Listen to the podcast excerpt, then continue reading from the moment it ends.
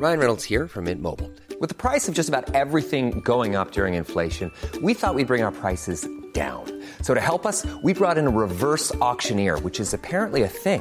Mint Mobile unlimited premium wireless. Ready to get 30, 30, bit to get 30, bit to get 20, 20, 20, bit to get 20, 20, bit to get 15, 15, 15, 15 just 15 bucks a month. So, Give it a try at mintmobile.com slash switch. $45 upfront for three months plus taxes and fees. Promo for new customers for limited time. Unlimited more than 40 gigabytes per month. Slows. Full terms at mintmobile.com. Mademoiselle.com Mademoiselle.com Primo auditeur et auditrice, vous faites un excellent choix en écoutant LMK. J'ai le droit de pas vraiment travailler. C'est vrai. Moi, dès qu'il y a du silicone, j'ai envie de le mâcher. Ah ouais. C'est normal, c'est laisse-moi kiffer. Voilà, je ne suis pas un traité de moralité à moi toute seule. Tu voulais dire un truc, Mathis? J'ai plus envie. Daddy. Je sais pas si j'ai envie qu'on voit mon chapeau. Ça peut plus être agréable ici. Merde. Yo, Guillaume, Guillaume, Guillaume. Je peux quand même dire que depuis que ce chat a été béni, il n'a jamais été aussi insupportable. Je suis idiot. Mais non. À La Réunion À l'île Maurice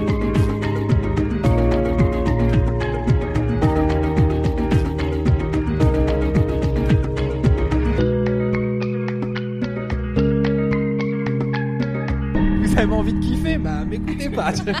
Bonsoir Twitch, bonsoir chers toutes et tous. Bonsoir. Pour cet épisode 208 de Laisse-moi kiffer, mais on a un petit point son à faire. On nous a dit que les micros étaient particulièrement sensibles aujourd'hui, qu'il fallait, qu'il fallait parler plutôt comme ça que comme ça. Dites-nous ce que ça donne. Est-ce que vous nous entendez bien comme si? Est-ce que ça sature? Est-ce que c'est trop fort? Est-ce que vous nous entendez bien comme ça? Est-ce que ça ne sature pas et c'est pas trop fort? Auquel cas je comprends pas comment les deux marchent. Dites-nous Contre-intuitif, ce qui se passe. Oui, c'est contre-intuitif parce qu'on a envie de parler comme ça, mais peut-être on peut parler comme ça. On va s'en sortir s'il faut, mais voilà, dites-nous, on a un point de micro, ça va tomber dans le chat, et en attendant, on va parler à mi-hauteur, afin de ne pas faire de pause, mais de ne sature qu'en près du micro. Ouais, ok, Little Ah Birdie, ouais. donc pas trop près, je Voilà. pense que là, on est pas raison, mal. Moi, mais j'ai toujours Mais c'est son travail, Mm. incroyable ou pas Bonsoir Internet, bonsoir. Twitch, je suis... Ah, les micros sont plus sensibles que des mecs blancs cis hétéros, nous dit Ezoc, donc ils sont vraiment On très fragiles. Et On Zoc, va attention. toujours là On va les mettre pieds. au sol. Mm. Vous l'avez chez vous. Et Zoc qui m'a dit pas plus tard qu'hier que tu étais extrêmement BG, Mathis. Voilà. Bien sûr, Je balance. C'est. J'espère qu'il est ravi que tu lui aies raconté ça sur Twitch. Ah, tu connais cette personne dans la vraie vie? Non, mais sur Instagram, on discute, on discute. Bien sûr, les DM, tu Ah, connais. les jeunes. Personne ici n'a jamais vu Ezok. Ezok n'est peut-être pas une vraie personne, peut-être qu'Ezok c'est ma mère. Ça se tu vois, mais On sait tous que ma mère avec tu une gavroche. c'est- C'est meilleure mère avec une gavroche, évidemment. J'aimerais trop que la mère de Kalindi me valide. Je sais pas, c'est une personne Mais qui c'est a un but, c'est- de c'est validation. c'est facile d'avoir la validation de ma mère. C'est hein. non, parce que la mère de Kalindi a un compte Instagram privé sur lequel elle ne m'a jamais accepté. Exact. Elle, ne m'a jamais accepté sur aucun des deux. Donc elle ne m'a pas Non, en validé. fait, c'est pas ça. Donc Donc, déjà, elle a deux comptes. En fait, il y en a un, c'est pour ses photos de vacances. Et l'autre, c'est pour m'humilier, tout simplement. Alors, at Euh, meilleure mère, c'est lequel des deux mère, celui où elle m'humilie, donc elle met des photos de moi devant des poubelles. Mais j'ai trop envie d'être Euh, abonnée, c'est pourquoi elle m'accepte pas Et en fait, elle m'a dit j'accepte pas euh, même ma filleule. Donc euh, voilà, faut pas se Ah oui, formaliser. c'est que pour euh, en fait, on sait Mais pas quels sont les critères d'acceptation. Bah, il y a moi et 23 autres personnes, ça me semble énorme. Et je ne sais pas qui sont ces gens, mais en tout cas, sachez qu'elle a une gavroche, qu'elle a acheté pas plus tard qu'il y a trois semaines. Oui. Elle la met tout le temps, elle est ravie. Enfin Ah, voilà. c'est génial. Donne quelques nouvelles de ma mère. Mais c'est ce qu'on attend, car quand même on peut se le dire, c'est le grand retour de Kalindi dans Laisse-moi kiffer. Elle est Absolument. accompagnée pour cet épisode de Mathis. Bonsoir Mathis, comment vas-tu Bonsoir. Bonsoir Twitch, ça va Bah, Vous voyez le, le bout du rouleau Ouais, le bout du Rolls, Bah, je ouais. suis juste après, voilà. Eh bah On est super. là. Voilà, vous allez jusqu'au bout du Rolls, vous continuez à marcher un petit peu. Il y a Voilà. Mathis, Salut. bientôt en vacances. C'est pour ça qu'on on prend des vacances d'été en fait. C'est pas pour te mettre dehors, je suis pas en mode ah, le mec est bientôt en vacances, ouf, mais tu les mérites et tu en as besoin. Peut-être que si ça se passe mal, je pars pendant l'épisode. Peut-être. Peut- mais tu sais quoi, pars en vacances ce soir, y a pas de problème. Voilà. Pars pendant, je travaille pas là, moi, je suis pas la chef. Donc voilà, vas-y, on va faire l'épisode un peu plus court, quoi, finalement. Et je un balance peu moins, le euh, générique. Et au revoir. Et bonsoir Anthony Vincent. Bonsoir. Comment vas-tu? Ça va, vous devez vous demander qu'est-ce qu'elle fout là, celle-là, mais ouais, je suis là. Mais pourquoi demanderait ce que tu fous là? Anthony Vincent, membre de Laisse-moi je kiffer, dans un. Laisse-moi kiffer. Est-ce que Je t'as un syndrome de l'imposteur d'être sur Twitch? Comment ça, je suis là tout le temps? T'étais pas là depuis deux mois, comment tu sais Parce Je que j'ai vu des stories passer où t'étais dedans. Attendez, je fais Donc mon je sais travail. que t'es là. Ah, Oui, quand Je même. sais que t'es là, et ben. Baisse ton micro, ne je change pas pense que c'est fort. Je sais Ah pas, est-ce que c'est fort? Non, mais les gens diront, t'inquiète. Les gens diront sur le chat. T'embête pas pour le son. Balance tout de suite, Anthony. Tu as toute ta légitimité ici. On n'a pas dit on arrête le syndrome de l'imposteur, on est en 2022, c'était marrant le temps que ça a duré, mais on fait plus ça. C'est un work in progress. Tu es le très bienvenue sur cette chaîne Twitch euh, du magazine pour lequel tu travailles. Donc j'espère que cette info tu l'as et dans ce live Twitch. Oh merci. Te laisse-moi kiffer. Mais ça me fait très plaisir de revoir Camille. Non, Ah mais J'ai fait très peu de plaisir live avec toi. Très Bah, peu de podcast avec toi. on en a fait quelques-uns, mais on n'a jamais fait de live. Oui, je pense que vous n'êtes pas croisés. Pas la même expérience. Kalindi, comment vas-tu? As-tu des petites news à donner au LM Crado qui sont tous et toutes ravis de te revoir? Tu me prends de court.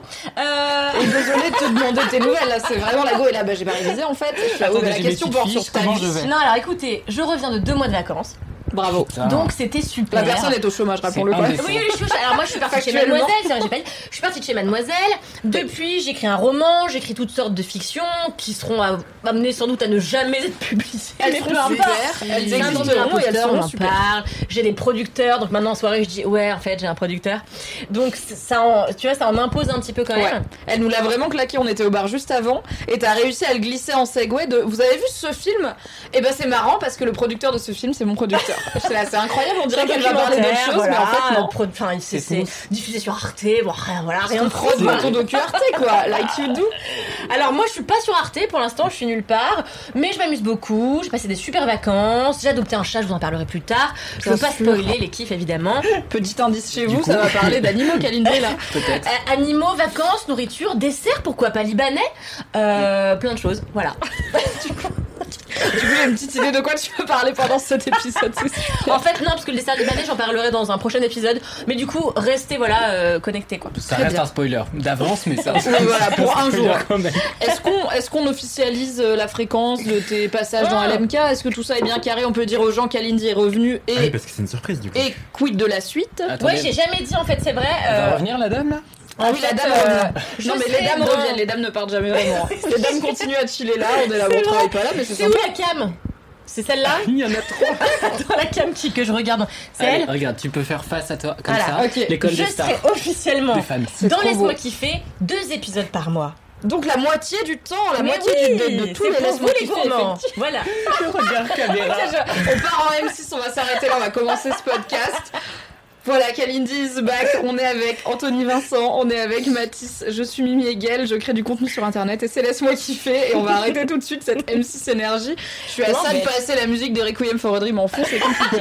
Ou des pirates des Caraïbes. Aussi, c'est l'une ou l'autre. Il y en a marche. trois, hein, euh, fondamentalement. Donc euh, là, on en a fait deux tiers, quoi.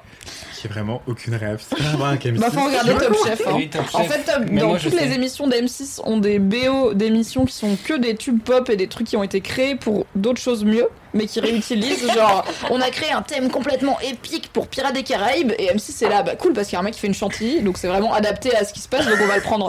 Et du coup, vrai. toutes leurs BO d'émissions, c'est que des sons hyper connus, mais qui n'ont pas du tout été créés pour des choses aussi épiques que rater un soufflé. C'est hyper épique de tailler euh, du fenouil en réalité, je trouve. Mais C'est chacun très son vrai. avis, quoi. As une expression graveleuse. Tailler du Oui. fenouil. Ah, je ai taillé le fenouil, là, mon gars, Ah il a l'air d'être graveleux, dès qu'il s'agit de nourriture, c'est ma théorie. C'est vrai. C'est vrai. Je c'est Non, mais tu vois, je en de la coriandre, ça marche pas trop. Cuisiner. La texture c'est tout. Mais alors, Mais dans Stress, sensoriel. dans Stress, Waouh. il y a une épreuve donnée par Cristobal, dont je connais le doubleur Alors, français. excusez-moi, contexte Cristobal, pour celles et ceux pour qui peut-être Undo Stress à date, ou celles sûr. et ceux qui peut-être ne sont pas trentenaires et n'ont juste pas connu Undo Stress parce que c'est Arrête de m'insulter, j'ai exemple. 29 ans. Bah, Anthony étant né en 2002 par exemple, il n'a pas la. T'es né en 2002 C'est un running gag que t'as raté, Attends. Anthony est né en, en 2002 maintenant. Il n'y a pas de question à poser, c'est un fait. C'est pas un running gag, c'est un C'est fait. Mais non, c'est pas possible. Wink wink. Non, mais t'es hyper frais. Mais 2002, ça, 2002, ça voudrait dire que t'as elle est là, 20 non, mais ans. les gens n'y Oui, croient je pas. t'adore, mais t'as pas 20 ans la vie. Du coup, Non, voilà, pour Anthony 24. et le reste de la génération Z, Cristobal dans Stress, Cristobal, c'était le euh, professeur de théâtre qui adorait mettre ses étudiants à poil, voilà, dès le cours numéro 1. Ouais, ouais, voilà. mais Et il s'avère- des borders un petit peu flous Ah oui, bah, avec euh, Undo. Stress. Ouais, ça, ça se lit beaucoup Une entre série des années élèves, quoi. 90, fin Qu'est-ce qui se 90. passerait si on regardait Undo Stress aujourd'hui Est-ce qu'on se Bah, rendrait compte que c'est problématique à ce fuck C'est problématique as fuck. Mais aussi, Et ça arrive sur Netflix bientôt, il me semble, donc on Ah, le saura Ah. plus. C'est pas le. Non, il y a le préquel, y a- non, il y a le sequel qui arrive euh, là bientôt, mais qui sera sur une obscure chaîne de d'Espagne, donc je sais pas sur quoi ça sortira en On ne France. sait pas encore si on aura la chance d'avoir accès à Undo Stress. Mais ce euh, serait génial. version. Donc Cristobal, c'est le prof de théâtre. J'ai la chance. Alors sachez que mon ami Kevin, que j'embrasse, euh, a un nouveau chéri. euh, Qu'on embrasse qui aussi. Qu'on embrasse aussi. Je l'adore. Il s'appelle. Tanguy. C'est le doubleur français. Et c'est le doubleur français de Cristobal.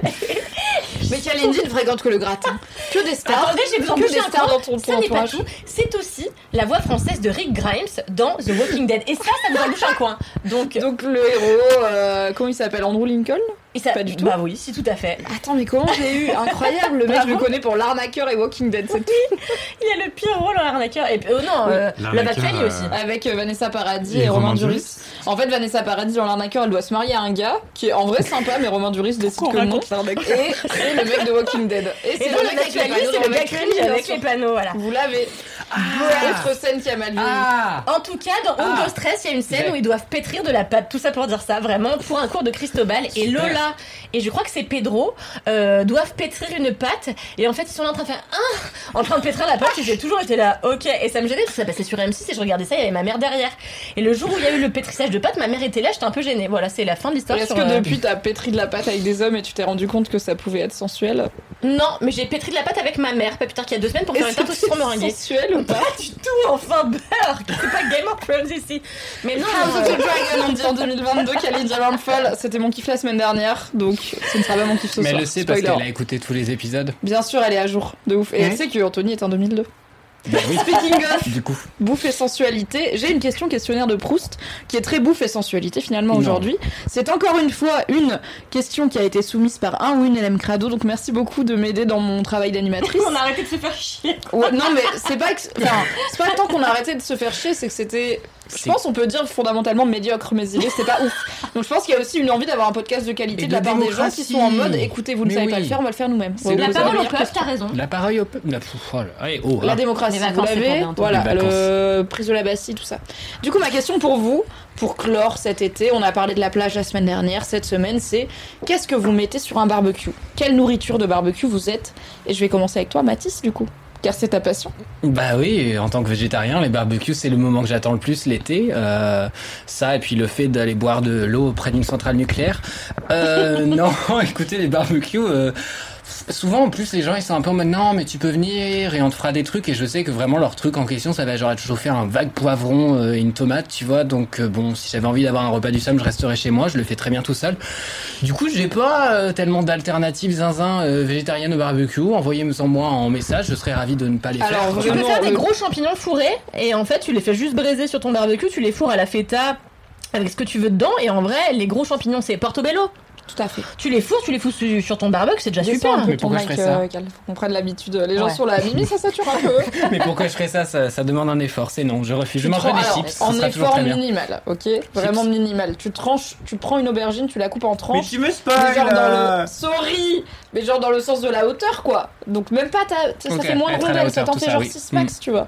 Ou n'importe quel légume, en vrai, tu fais n'importe quel légume avec un peu d'eau, ça marche avec les courgettes, ça marche avec plein de trucs. C'est la plus sur un barbecue avec un de peu d'huile et c'est super T'as les- Non, dans les yeux, des trémolos en mode Mais regarde Et alors, petit twist. tous les barbecues. Ah, Pour oui. twister tout ce que tu veux sur un barbecue qui soit euh, légumes, tu le badigeonnes de miso. Et en vrai, une fois que t'as badigé ton légume de miso, ce qui prend à peu près une seconde, Mathis, toi qui n'aimes faire aucun effort dans la vie, tu le, tu le C'est braises, personnel, mais c'est vrai. tu le braises et ça va l'imprégner d'un goût un peu salin et, Umami. et minéral et Ouais. umami exactement. Et en vrai, ça te transforme ton plat immédiatement. Ah Bah voilà, c'est quand même pas sorcier. Je suis très en Merci à la personne qui nous a donné cette question, car grâce à elle, Très en Mathis colère. a appris qu'il peut manger plein de choses au barbecue. C'est super, la fin merci de l'été. beaucoup. J'espère que t'es ravi. J'espère que t'as au moins un barbecue encore de prévu avant Bah la oui, fin. et puis c'est vrai que j'en ai un à ma fenêtre, évidemment, en vivant dans un duplex avec euh, trois terrasses, euh, c'est vraiment. Ouais, ouais, bah comme chacun à Paris, quoi. bah, tout le monde, voilà, finalement. donc- Les enfants jouent à côté, En c'est plus, c'est chouette, il y a interdit le de chien. barbecue sur les terrasses, je le rappelle.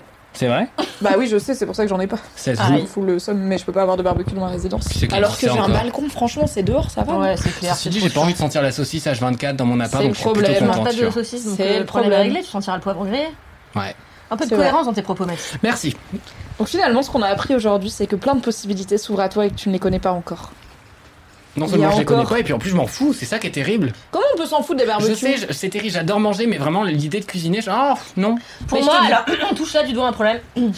D'après moi, je pense que les gens qui disent j'aime manger mais j'aime pas cuisiner sont des gens qui n'aiment pas vraiment manger. Quand on aime vraiment manger, on est obligé d'aimer un petit peu cuisiner parce que sinon on mange de la merde donc ça veut dire qu'on n'aime pas manger. Non, ça fait pas sens. vrai. Non, on peut, je pense, un peu se forcer et apprendre la base de. En fait, moi, je peux me faire plein de plats sympas qui me prennent 10 minutes, tu vois. Bah, on est Tout le d'accord. monde peut. Oui, mais tu les cuisines. Oui, mais je veux dire, si j'aimais pas cuisiner, j'aurais peut-être appris à les faire quand même, parce que je suis là, bah, j'aime bien le faire. Mais il y a plein de choses que j'aime faire que j'ai pas envie d'apprendre à faire, tu Mais vois. t'as- t'as t'as deux options, soit t'es riche et genre tu te fais livrer, tu manges à l'extérieur. Bon, je choisis l'autre option, l'autre option qui est, en- qui- qui est de- d'être en couple avec une personne dont j'assure la totalité du reste des tâches ménagères. Et je par contre, la cuisine, c'est non. Et je m'occupe de la vaisselle, je m'occupe de, Non, des ça, carreaux, je lessive les plaintes et tout. Ah ouais. Et en vrai, j'ai souvent trouvé des structures de couple où l'autre personne était en mode, ah, ça me gêne pas trop de cuisiner, machin et tout. Donc je te eh bah c'est parfait, vas-y, Bah, assez mamans. le faire, je trouve. Et du coup, je dis rien sur la bouffe 85% quand c'est raté, repas, mon mec fait 85% de l'aspirateur, Voilà. moi c'est un deal qui me va très bien. c'est tellement faire le ménage en même temps. C'est tellement mieux le ménage. Un bonheur, genre tu- résultat immédiat, tu peux pas rater. c'est Mais la génial. bouffe aussi, résultat immédiat, et en plus t'as à manger. Si, tu peux rater la bouffe. Tu peux, tu peux te faire chier à faire une recette de 3 heures, et là, boum, t'as pas bien réglé ton four, c'est foutu. C'est terrible. Il faut rater. À part pour les choses qui doivent souffler, euh, si c'est un peu mal Oui, en au vrai, euh, moi je fais rien qui est très ratable. Je fais pas de pâtisserie, ça a dit, parce que c'est très compliqué. Je faisais des macarons un temps. Je sais pas ce qui s'est passé dans ma What vie. Genre tu cuisines pas mais tu fais des macarons, c'est hyper dur. je sais pas. C'est clair. J'avais dit que j'étais cohérent, laissez-moi. Alright. Merci On apprend, on apprend. pour ce, ce désespoir du barbecue VG. Il y a des belles choses VG à faire sur un barbecue. Alors des légumes et tout, a priori Anthony en parlera. Mais aussi des cibili carnés. Euh, J'ai fait un barbecue cet été avec ma soeur VG. On a acheté des vrai. petites saucisses au tofu, des machins comme ça. Et c'était pas mal tir. C'est-à-dire, is ok, c'est pas mauvais. Dans du pain avec de la sauce, ça marche. Comme les trois quarts des saucisses que les gens mangent parce que c'est pas de la haute cuisine a priori et c'est des saucisses Leclerc. Donc écoute, pourquoi pas. C'est vrai. Kalindi. Bah, Qu'est-ce que tu moi, mets rien sur de un très barbecue original. Une grosse côte de bœuf, quoi. Ouais, voilà, En tant ouais. que personne carnée. Non, vraiment, moi, je. J'ai jamais fait une côte de bœuf au barbecue de ma vie. hein. C'est vrai? Bah non, mais je sais pas, Si, j'ai l'impression que les gens ils font des saucisses. Bah oui, je sais que ça se fait, mais j'ai l'impression que la plupart des gens ils font des saucisses et des trucs faciles, tu vois. Mais Genre, c'est je connais aucune Alors, famille C'est pas la plupart a des gens, la c'est côte de bœuf au barbecue. Alors, pour le coup, nous, c'est tout le temps. Et en gros, donc genre moi, un là. de classe supérieure à la mienne aussi, mais genre. Bah, c'est possible que ça joue parce que ça coûte cher la côte de bœuf, on va pas se mentir. Et en même temps, Et c'est un tout petit peu plus chiant de gérer la cuisson de la côte de bœuf. Ça prend plus de temps et si on n'a pas envie que les côtés soient crame, euh, cramés et que l'intérieur soit complètement en cru. Je pense que c'est ça, c'est que c'est un truc de gens qui ont envie de cuisiner au barbecue. Ouais, c'est ça. Ça alors demande que les euh, saucisses, bon, tu les mets, tu vois à peu près quand elles sont prêtes. euh, Si tu les rates un peu, c'est pas très grave. Alors qu'une Oui. côte de bœuf, la taille que ça fait, le prix que ça coûte, tu la rates, c'est chiant. Parce que la saucisse, si c'est une saucisse de porc, si tu la cuis mal, tu te chopes des verres dans le bide. Versus oui. euh, Ah. si tu cuis mal une viande et qu'elle est crue, en vrai, ça reste une viande de bœuf que tu peux consommer crue. En tartare, et c'est ok, en tranquille. tartare, tranquille. C'est très vrai. Mais moi, là, samedi, du coup, je vais euh, dans ma famille euh, qui habite à Colombes, en banlieue parisienne, euh, manger un, un, un, un barbecue et je sais qu'il y aura la côte de bœuf. Et Incroyable. en fait, Eric, que je déteste par ailleurs, Et on l'embrasse. le mari de la cousine, masse d'abord la viande, aussi. il me semble, avec un peu de de- de- d'huile pimentée, etc. Avant de mettre du thym et autres herbes et de juste la braiser comme ça un petit peu. Et c'est vraiment Quel plaisir. divin, mais c'est divin. Ah ouais. Moi, je consomme de moins en moins de viande, j'essaye en tout cas. Mais c'est vrai que le truc dont j'ai du mal à me passer, c'est de temps en temps euh, bah, une bonne entrecôte ou une euh, bonne côte de bœuf, quoi. J'avoue. Je pensais que t'allais être la caution euh, fruits de mer poisson de ce barbecue parce que clairement je ça va pas être même moi. pas pensé. Et je Euh, me suis dit tu avoir une petite recette de coquille Saint-Jacques fumée au barbecue, tu vois, mais pas du tout. T'es en mode bonne côte de bœuf. Non, ça, vraiment la côte de bœuf, parce que j'avoue, je fais jamais de barbecue de fruits de mer. Cependant, je me suis toujours dit que pour mon mariage, si je me mariais, alors là, j'ai récemment appris par moi-même que j'allais me marier à Jaipur avec 500 personnes. Euh, depuis que je regarde une série documentaire sur Netflix, je vous conseille, qui s'appelle Indian Big Day. Ce sont des Indiens qui Alors, ont beaucoup d'argent. passage. Oui, voilà. C'est comme ça qu'on fait un micro-kiff. Hein. Vous notez chez vous. C'est comme ça qu'on introduit un micro-kiff dans le film d'une conversation. Hop, et tu as appris, tu je me suis dit, je veux ça. Me Oui. marier à Jaipur avec plein de gazénias qui sortent du plafond comme ça, qui tombent sur moi. Oh, incroyable. J'ai le droit en plus, je suis moitié indienne, donc euh, j'ai le droit. Oui, ça et va. euh, ça va. Pas trop appropriation culturelle. Je pourrais me marier en sari. et euh, Tu ne seras pas cancelled. ça va. Et, euh, et donc, euh, je me suis dit, pour mon mariage, il y aura quand même divers stands de barbecue avec poulpi, euh, petits encornets farcis, etc. Mais pour un barbecue du dimanche ou un samedi, la côte de bœuf traditionnelle. Très bien, très bien. Petite anecdote au passage, quand j'avais euh, 14 ans, j'en rattrape tous les épisodes où elle était absente. Vous êtes là pour un moment, j'espère que vous avez genre un petit popcorn, un petit thé parce qu'on est là pour un. Voilà. Ça va être de J'ai gardé un enfant. Qui s'appelait. Baptiste. Euh, quand euh, j'avais 18-20 ans, qui était le pire enfant. Et genre régulièrement, il me disait euh, plus vite euh, quand tu fais à manger, sinon je te crève les yeux avec une fourchette. Bref. Le fameux, on le déteste. Le fameux, j'en ai déjà parlé. Et Putain, un me jour, il ça. il est derrière le rideau. ce serait incroyable. Je l'ai cherché sur Facebook parce qu'aujourd'hui les gens magèrent, mais je l'ai pas trouvé. Bref. Et donc, euh, un jour, il me dit Eh, ta mère, c'est un barbecue. Et je lui dis Je suis désolée, c'est hilarant. Est-ce que c'est vrai C'est vraiment les enfants de 9 ans qui te font des Attention. insultes. Est-ce que ou t'es ta là, mère ça est un fonctionne barbecue Attention. Et je lui dis Ça avec un trampoline. pourquoi ça, Parce que t'es obligé de jouer le jeu, mais tu sais Oui. qu'il va y arriver une connerie. Je lui Oui. dis non, pourquoi dit Parce que tout le monde met sa saucisse dessus. il avait 7 ans, voilà. C'est ce Ah, mais je suis mort. barbecue. Pardon. en fait, Je il écoutait mort. Diffoul sur Skyrock et ça lui a un peu niqué son Oui, cerveau. bien quoi. sûr. Ouais, ouais. Voilà. Bah, il y a la Sève On Dou connaît. sur le chat qui dit qu'elle a là en grande forme. Et je pense qu'on peut dire que c'est un Le retour mois de vacances. La go est on fire Ah. Voilà. Moi en novembre, je serai comme ça. Même Yes. énergie. Attendez, ça arrive. Ok, donc on a la team. Le barbecue, c'est triste parce que je suis végé. Et en vrai, il y a des options qui s'offrent à toi, mais tu as encore Là, là, plein de choses à découvrir. C'est vraiment On a ça. la team Côte de Bœuf, frère, la base. Anthony Vincent. Qu'est-ce qu'on met sur un barbecue? Euh, bah justement, je mets des aubergines avec du miso blond ou brun euh, dessus. Mais on t'a tout spoilé, dis donc, c'est fou. Parce que moi, le miso, je l'avais pas. Et avant ça, justement, euh, aujourd'hui je suis pesco-végétarien, mais je mange très peu de, de poissons et de fruits de mer. Mais euh, justement, euh, je viens de Martinique et là-bas, mon père adore le barbecue et on fait beaucoup de poissons grillés au barbecue et de langoustes et de Ah, fruits de mer. D'accord. Et si Mais tu vois, ouais, je pensais qu'on allait être sur un bail de Non, je suis pas aussi langoustes au voilà. Pas encore. Pas encore. Et au lieu de jus de citron sur le poisson, on met du jus d'orange, euh, enfin des oranges qu'on presse comme ça minutes, Ah là là. et on zeste un petit peu de poisson dessus. Et c'est Prenez délicieux. des notes chez vous. Et, euh, et voilà, donc euh, ouais, aubergines grillées avec euh, du miso, ou alors euh, historiquement euh, du poisson quoi. Mais de moins en moins souvent du poisson, euh, sauf pour faire plaisir à mon père quand je suis là devant le barbecue en Martinique. Quoi. Tu t'en fais jamais à la maison du coup du poisson? T'en manges que euh, occasionnellement quand Ouais, quand je suis dehors et que l'option végétarienne est pas équilibrée, et ben là je prends un poisson. Quand les burgers, tu vois, ils vont mettre un steak de pommes de terre. Et ben, c'est bon, les galettes de pommes de terre. C'est bon au goût, mais Bon, c'est- après, j'avoue que ça fait beaucoup de gluten, euh, enfin, ça fait beaucoup de sucre lent, quoi. Beaucoup de féculents, Patates et pain, c'est patates frites et pain, c'est peut-être beaucoup. Ouais, pas. ouais, c'est beaucoup Je réfléchis pas à mes burgers en termes d'équilibre, pauvre, 5 hein, fruits et légumes par jour, j'avoue. Et le voilà, steak de donc- lentilles, c'est incroyable. Dans les Quoi burgers VG, vous saurez. Le steak de Mm. lentilles, vraiment. Ils font ça au Ninkasi à Lyon, car je cale Lyon à chaque fois que je peux dans un épisode. N'hésitez pas à faire la pub de vous. Lyon, c'est validé. J'ai jeté ça à la mauvaise caméra, c'était là qu'il fallait le jeter, mais maintenant c'est là, ça bouge. Voilà. Pourquoi tu me fixes autant Non, j'allais dire, euh, c'est peut-être le moment d'inscrire, de mettre dans le chat aussi euh, l'article que j'ai écrit récemment sur la polémique autour de Sandrine Rousseau et du, oui. du barbecue comme symbole viril et surtout de la consommation de Je l'ai viande lu. qui, qui est Excuse-moi, je l'ai lu sur le chemin. D'accord, bah je l'ai vraiment écrit en 30 minutes. Donc Je vous le mets dans le chat. Le talent, c'est de faire des choses de qualité en peu de temps voilà, et donc. euh, Parce qu'on maîtrise Mimi tellement bien son sujet qu'on est là. Oui, Mimi a écrit des articles en 12 minutes, 20 ouais. ans, donc. euh, Mais parce que tu Impressionnant. maîtrises bien ton sujet, donc t'es là, let's go. On va parler de l'aspect genré de la consommation de produits carnés. Ça part. Voilà, parce que statistiquement, les hommes consomment deux fois plus de viande que les femmes, et du coup, ils ont un impact environnemental à travers leur alimentation qui est 41% supérieur à celle des femmes. De tête. Mais tout ça, c'est dit dans, dans l'article euh, qui est en description de cet épisode. Et qui est dans le chat maintenant. sur Twitch. Voilà. Incroyable. C'est en vrai, j'ai une question euh, très terre à terre. J'ai jamais utilisé de miso de ma vie. Euh, J'en ai mangé dans les soupes miso, mais c'est à peu près tout. C'est quoi la différence entre les deux? T'as dit il y a du miso blond et brun, c'est ça? Du blanc et du rouge, c'est ça ouais. En Rouge. C'est quoi la différence? Est-ce que ça s'utilise différemment? C'est une différence de goût C'est comme euh, du vinaigre et du vinaigre balsamique? C'est Moi j'en sais rien, j'utilise que le rouge donc j'en ai aucune idée. Bah, moi je dis brun, mais peut-être que c'est enfin, peut-être que c'est un anglicisme, je sais plus pourquoi. Mais euh, le blond il est plus doux et euh, une saveur euh, peut-être un chouïa moins iodé. Et le brun il est plus concentré, donc c'est plus goûtu et c'est un goût qui se ressemble, qui s'approche peut-être davantage de, de la viande. Mais euh, au-delà de l'aspect euh, peut-être viande que ça peut donner, en fait, euh, c'est hyper intéressant parce que en fait le blond c'est pour des, des choses plus délicates. si tu veux faire par exemple un foie gras, un faux gras. Bah, tu vas peut-être prendre plutôt du miso blond. Et ça a aussi une incidence sur la couleur de ta préparation finale. Et donc euh, le miso brun euh, c'est top pour euh, badigeonner des, des, fr- des, des gros légumes euh, du Ah oui, ça donne le côté rôti et tout, c'est Ouais, sympa ça- quoi. Ça va hyper C'est bien vraiment ça a un ensemble. goût. Mais versus en effet, euh, par exemple le- la soupe miso que tu bois dans les trois quarts des restaurants japonais euh, parisiens en introduction à des sushis, c'est du miso blanc. Donc tu vois, Oui. c'est quand même vachement moins goûtu quoi. Oui, et il est dilué et tout. En fait, Ouais. ça m'a jamais subjugué assez pour que je m'intéresse au miso en termes d'ingrédients. Tu vois, j'en ai jamais acheté. Je sais que c'est une pâte, il me semble. oui.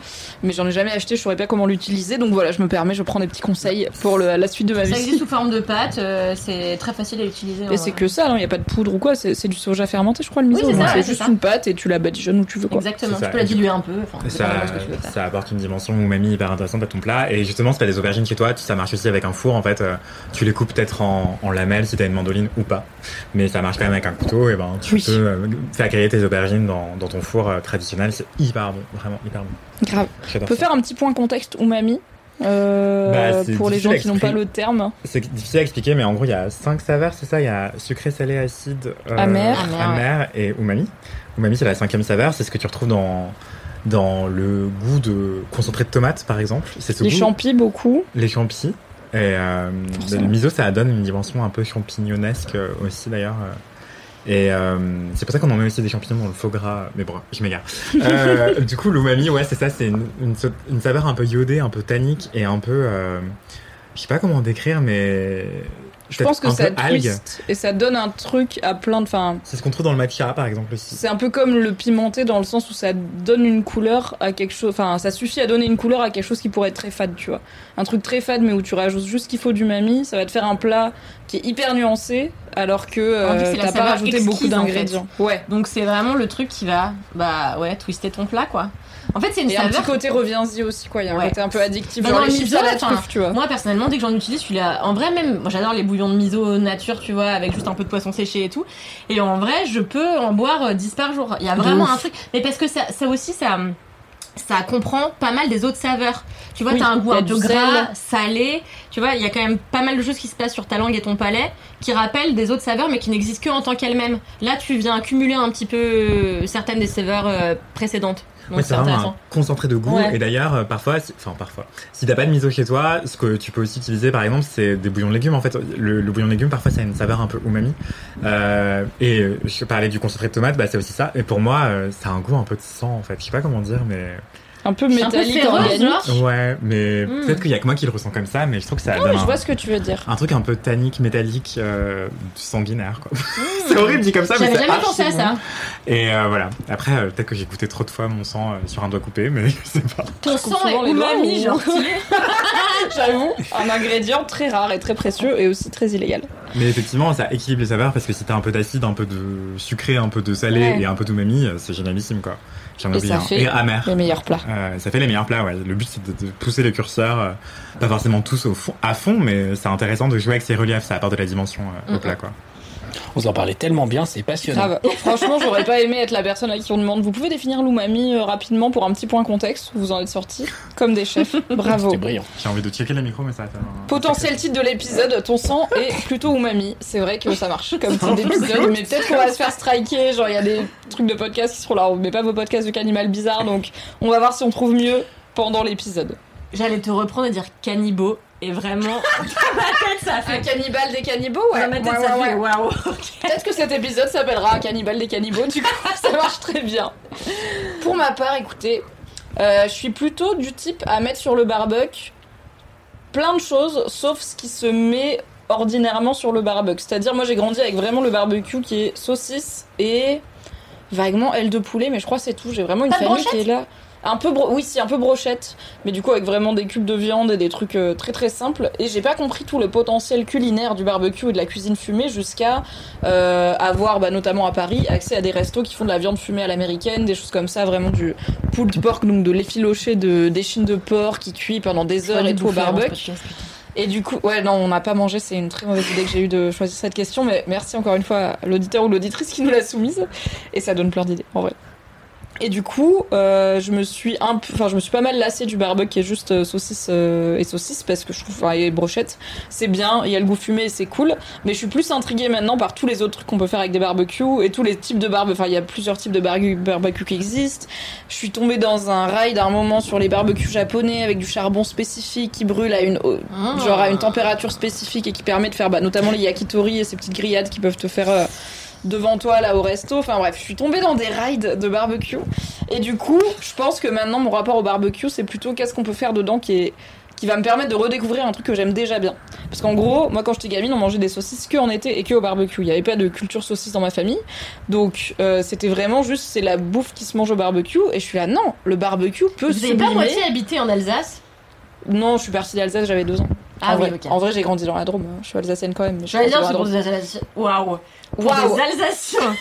Passer à côté de la saucisse, c'est dommage, mais oui, ça s'explique. Non, mais on, ouais, mon père nous faisait des saucisses lentilles euh, une fois tous les trois mois et ça me déprimait parce que je suis désolée, mais tous les plats à base de lentilles me dépriment fondamentalement. Les légumineuses, je trouve que c'est la dep à plein de niveaux. Et oui, j'ai mangé des super dalles et oui, j'ai mangé des galettes croustillantes de lentilles et plein de choses, mais à chaque fois je suis là.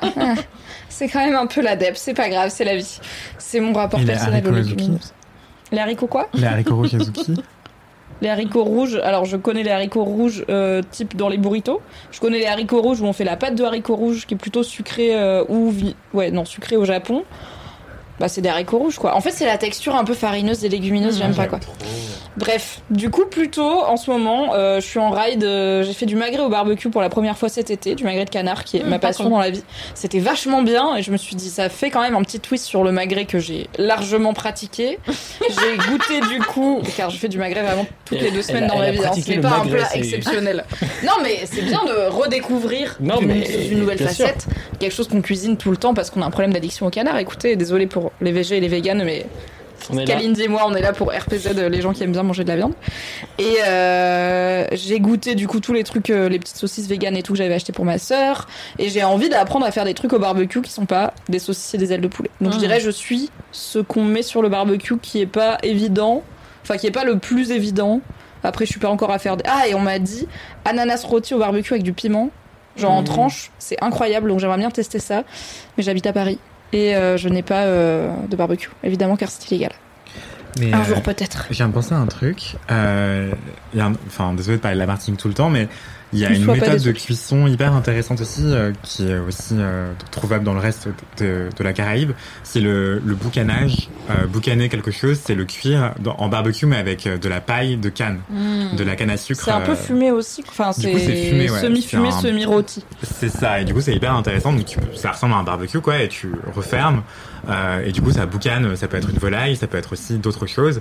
Et du coup tu me fais penser que je devrais peut-être essayer davantage de boucaner des choses qui sont De pas de la viande du coup. Grave. Euh, et je pense que ça doit être excellent avec de l'ananas effectivement, ou même des poivrons, des aubergines, des choses comme ça. Ça peut être Des vraiment patates euh, douces boucanées, là, comme les patates sous la cendre. T'as Mais archi raison. C'est ouais. ça, mais en fait, c'est vrai que moi, au Maroc, plusieurs fois, j'ai mangé. En effet, cette technique, ça se rapproche du barbecue parce que ça, c'est avec des braises aussi. Ça fonctionne sur des braises chaudes. Ou mais c'est euh, à l'intérieur de la terre. On va venir Yes. cuire des gibiers lentement comme ça, parce qu'en fait, c'est à basse température, vu que ça. Je suis pas scientifique, mais comme c'est étouffé dans un truc et que c'est sous terre, ça crame pas directement le truc, ça le cuit tranquillement à Il y a pas le côté hyper rôti, hyper brûlé du Mm. barbecue. À la C'est ça, flamme. Il y a le goût de exactement. fumée, quoi. C'est ça. vraiment que- un peu Et en comme fait, de la en viande Inde fumée du ou en Nord aussi, on fait ça et où on, c'est beaucoup avec des chèvres et des, avec de la chèvre et des plein de légumes par dessus là, et Ah, ça donne quand yes. même un goût. Parce que souvent, en effet, il y a du foin ou des trucs comme ça qui vont venir euh, fumer, donner ce goût un petit peu euh, euh, comment euh, her- Herbacé, herbacé, euh. ouais. Et euh, mm, miam, miam. On a faim, on a faim, on est en train de s'égarer. dans un Alors, podcast avec Et tu peux Jean-Pierre mettre du paprika fumé, C'est un soupe de barbecue chez toi. Le paprika fumé, c'est une super épice qui donne un goût un peu fumé, euh, ou de l'arôme de fumée qui, qui se trouve sous forme liquide. Euh, Mais même maintenant, ils vendent des d'ailleurs, il y a des petits fumoirs. des poivres fumés, des épices goût c'est fumé. Il y a plein de choix, en tout cas dans les grandes villes, il y a dans des tout petits fumoirs. Moi, j'en ai trouvé un sur internet. Alors, je l'ai Ah pas acheté parce que. On est parti en couille, hein, c'est pas grave. On est Non mais ça back. Mais en vrai, ça coûte pas trop cher. C'est des tout petits fumoirs comme ça, mais en fait, comme ils ont mon Top Chef, où tu mets ton feu machin avec euh, un truc qui va prendre feu, bah, genre du foin ou n'importe quoi, ou de la canne euh, à sucre, c'est ça? Voilà. Et en fait, ça va venir fumer dans un petit tuyau et tu peux fumer pratiquement tout ce que tu veux. En vrai, tes plats, ils ont quand même pas la même saveur, quoi. Voilà. T'en Si, si un fabricant de petits fumoirs veut pense que ça va être un truc sponsoriser, laisse-moi kiffer, n'hésitez pas. Voilà, on est là. Donnez-nous les petits fumoirs. On a Audrey sur le chat qui dit qu'on adore quand Anthony parle de la Martinique. Et c'est très vrai. Euh, on a Romanosor qui dit bonsoir tout le monde, vous êtes magnifique en cette rentrée. Et c'est très vrai. Je le dis en tout cas pour vous, car je suis euh, quand même une personne un petit peu humble. Et C'est vrai. on a aussi. une reco, l'aloumi au barbecue. Ah là là L'aloumi qui est C'est un vrai. fromage, je de bêtises. Grec, Euh, mais ça fait chier parce que du coup maintenant c'est venu ici et tout le monde en bouffe. C'est, c'est... Ah oui, bah désolé, Kalindi, les gens qui ne peuvent pas aller en Grèce connaissent maintenant le plaisir de Je t'as raison, c'est halloumi au chypriote. barbecue. T'as raison, c'est Je chypriote. crois que c'est chypriote, Ouais, mais euh, moi, c'est même pas la Grèce directement qui me l'a fait connaître. C'est, j'étais à Londres et c'était archi populaire la C'est vrai Et c'était pas encore là ici. Ça partout à Londres. Ah ouais partout, Ils font tout avec partout, ça. a le goût de gomme, je trouve. Voilà, c'est Non, en fait, c'est pas ma intéressant. passion personnellement, mais. euh, Je pense que c'est intéressant pour les gens qui sont un peu vos venus. micros, on s'enthousiasme et on est en train de faire saturer les micros avec Oh, la Lumi. Moi, je, moi, je l'avais dit, hein, les micros. je- moi, je- moi, j'ai briefé. Je- Oui, oui, J'ai fait on mon a, on a essayé. On Je pense que c'est intéressant pour les gens qui sont devenus végés, mais à qui il manque cette euh, la mâche de la viande Ouais, de poulet a cette notamment. texture, ouais. Parce que dans la lomi, elle a la texture un peu du poulet, euh, à peine cuit, un peu juste à la vapeur. Plus pour quand euh, même. Enfin, ça rebondit. Bah oui, c'est pas du Mais poulet. c'est ferme, quoi. Ça marche bien. Mais Je trouve que les, les produits Beyond Meat, typiquement, imitent vachement bien la viande et à côté, le halloumi, il a l'air Oui. con. Mais j'aime faut pas le les trouver carnés cher. euh, en général. Après, faut aimer, oui, c'est particulier. Les- On va avancer. Pardon. On fera un, un LMK euh, simili carné. J'ai glissé deux mots sur la bouffe, hein. Sponsorisé, j'espère, par une marque de simili carné. Dégueu. suite. Ok, c'est l'heure. Après un healthy 40 minutes de podcast, des commentaires Ça va ou quoi? On va faire une intro courte du coup, on va faire commentaires et après on passera au kiff. Parce qu'en plus on a mini kiff et gros kiff. Hmm. Mathis, est-ce que tu as des commentaires? Of course. Du euh, coup, pour tout ce qui est, pendant que les gens cherchent, pour tout ce qui est vide bolos, anecdote de star, euh, message boubou, message réré, message bourré, ou euh, dédicaille, euh, LMK Rock, donc les dédicaces, euh, ce sera la prochaine fois. Voilà, désolé, là on a déjà bien parlé, on a digressé sur la bouffe, j'espère que ça vous a plu, ça a l'air de vous avoir plu, c'était l'intro de l'intro, effectivement. Donc on va faire commentaire et puis après kiff, vous survivrez. Mais continuez à nous envoyer vos trucs parce qu'on a plein de belles choses à vous raconter. C'est vrai.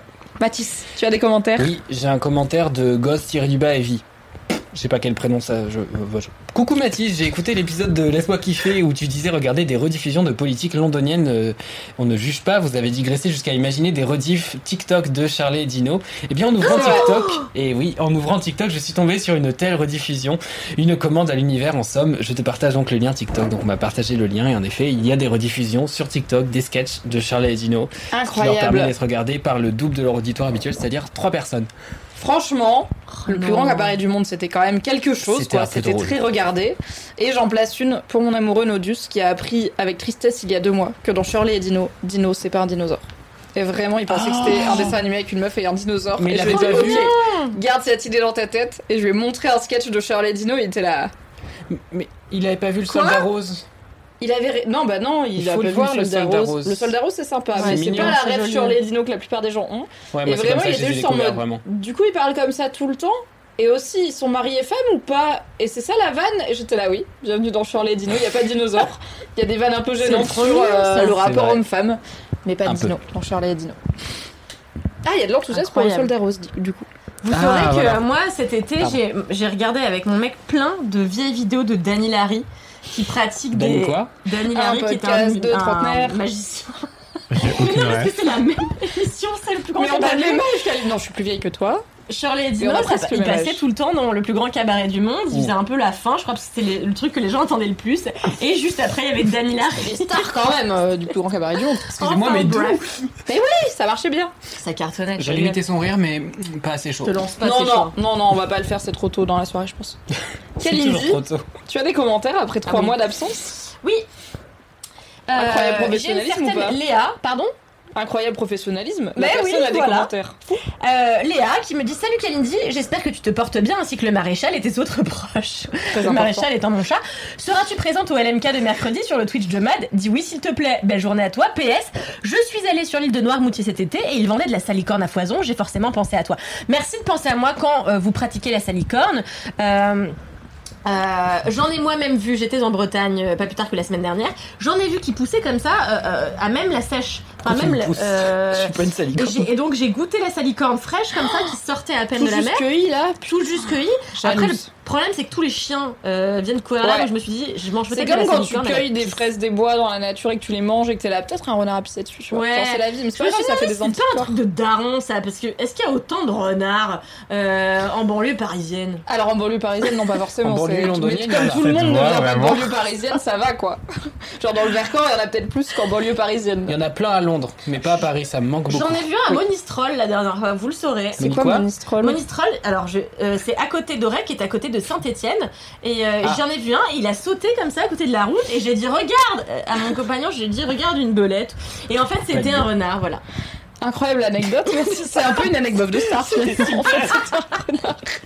J'en place une pour dire un merci à Manu de Frandroid, que nous connaissons bien, qui m'a ramené de la salicorne de ses, de ses vacances dans le sud-ouest. Et je me suis dit, je vais demander à Kalindi quelle recette incroyable je pourrais faire avec ce bocal de Moi je salicorne. ne la Elle n'est pas fraîche. jamais la salicorne. Repartez pas en cuisine, je vous en prie. Oui. Ok, on J'en fera fais ça juste en une salade. Je fais un burn-out tout de suite. Ok, on la fera en salade. En fait, Mais- tu la mets juste crue, tu déposes tes poissons, tu as fait cuire Putain. préalablement par-dessus. C'est tout. Super, on va Simplement. faire ça. Merci Kalindi, merci. Manu pour la salicorne. Anthony, t'as un commentaire? Ça va Mathis, on a fini, c'est allé super vite. J'avoue. Alors oui, il y en a un d'une certaine Le Marie Margot qui me raconte que euh, du coup euh, elle adore mes kiffs et je cite, je tiens à dire que attends. En fait, il y a un moment de le- du commentaire qui m'a beaucoup fait rire. Elle dit, euh, je sais pas pourquoi, mais euh, elle dit repose-toi bien, prends le temps de flâner en roller dans Paris avec ton sirop hyper cher, tel Eva Longoria dans Desperate Housewives. et du coup, j'étais à moitié vexée, à moitié honorée. Je me suis dit, waouh, c'est vraiment euh, étonnant. Elle dit aussi bonne continuation à toute l'équipe de Mad et je pense faire plaisir Jingle car ça se passe de commentaires.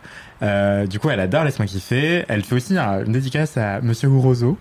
Elle dit euh, J'ai mis 4 ans à réaliser que c'était moi. Moi aussi, c'est Mathis, Pour monsieur Grosso, il s'appelle Mathis Monsieur Grosso. Roseau Grosso, putain. Ah, Grosso tu mis viens le d'apprendre le nom. Non, non, non, je sais, qui je Mathis Grossophobie. Je sais comment il s'appelle. Grossophobie. Je l'appelle comme ça. Il est grossophobe Non, mais c'est juste marrant. De même qu'on m'a appelé Mathis pas je dirais Mathis. pas qui c'était, mais quelqu'un m'a appelé Mathis Grosop dans cette entreprise. Personne. Voilà, En tout cas, personne, personne présent Oui. ici. Mais ça Non, va pas Je suis alternant. N'appelez pas Mathis Mathis Ne Grossophobie faites dans pas. ses DM, ça lui ferait vraiment beaucoup de mal. Et donc, c'est quoi la case dédiée à, Mathis- à Monsieur Grosso? Dire que euh, cette personne écoute euh, Laisse-moi kiffer avec son mec et que son mec est normand et adore Monsieur Grosso. Ah, c'est charmant. Euh, sinon, il y a un autre commentaire que Merci. je voulais lire rapidement parce que j'ai un gros doute. Je sais plus si je l'ai déjà lu ou pas. Alors que c'était adorable. un doute. Donc c'est un certain Christian Queer Disposition qui me dit, je cite, je voulais t'envoyer un message pour dire que j'ai beaucoup aimé le dernier épisode de LMK où tu as parlé de ce que vivre en colocation t'a appris et de la bonne prononciation de Tuvalu. J'ai encore oublié. Oui, C'est c'était un truc genre tout vélo, ouais, c'est ça. Ouais, laquelle je viens d'apprendre il y a quelques semaines grâce à RuPaul Drag Race All Stars. Elle faisait partie du jury. La prononciation. Oui, je l'ai vu. Euh, Elle a un outfit trop bizarre. Moi aussi, je suis introverti et j'ai dû apprendre l'importance du temps à soi pour charger les batteries et comment poser des limites avec mes colocataires. Les deux ne sont pas évidents, mais ils sont quand même très importants pour les gens comme nous. C'est aussi très cool que tu suis des cours pour enseigner le français à langue étrangère. Bon, ça c'est une autre histoire, euh, parce que je vais devenir prof de français à langue étrangère, euh, mais je parlais trop vite donc euh, j'ai renoncé. D'ailleurs, je vais essayer de parler plus longtemps. Ça va la respiration Bah, en vrai, oui, j'ai l'habitude Pense de... à Martin Dest. Ah, que j'ai vu en vrai dans ma vie pour la première Ah bah fois. oui. J'étais là, mais il est incroyable. Ah oui. Il est fou. Il chante si bien et il est si beau. C'était super. C'était exactement ce à quoi je m'attendais, mais en mieux. Et tu lui as Martin parlé Dest, bravo. Non, j'ai pas osé parce que j'étais timide et après j'ai envoyé un DM pour lui dire j'ai pas osé de parler, mais c'était vraiment super et tu m'as donné les poils parce qu'il a chanté Mon ami la rose, qui est une de mes chansons préférées et qu'il a une voix trop belle. Comment j'apprends oh ça en 2022, bientôt 2023 Mais c'est comme Mon ma ami passion la pour la littérature russe, c'est une de mes chansons préférées. Elle est trop belle, On mon ami la apprend chaque jour, bon sang. Tu m'en mon la rose est cappella. mort ce matin, on est d'accord, c'est Bien la même sûr. chanson, d'accord. Natacha Atlas, tout ça. Et Ouais, ouais, ouais. La version de Françoise Hardy euh, m'émeuvra toujours. Mais. Moura M'émeut. M'émeuvra J'ai un gros bug. Voilà, je ne pourrais pas devenir professeur de français. Et il me dit, euh, euh, vous m'avez beaucoup aidé, laisse-moi kiffer, à apprendre le français, et même si moi, spécifiquement Anthony, je parle beaucoup trop vite. Euh, continue à mal articuler, cela te donne ton charme. voilà. Sympa. Est-ce du negging, peut-être? Je, je ne sais pas, je ne sais pas. Qu'est-ce que c'est du negging Le Moi, plus. c'est un truc de pick-up artist, donc les experts en séduction bizarre là qui pensent qu'ils ont craqué le code de la psychologie féminine.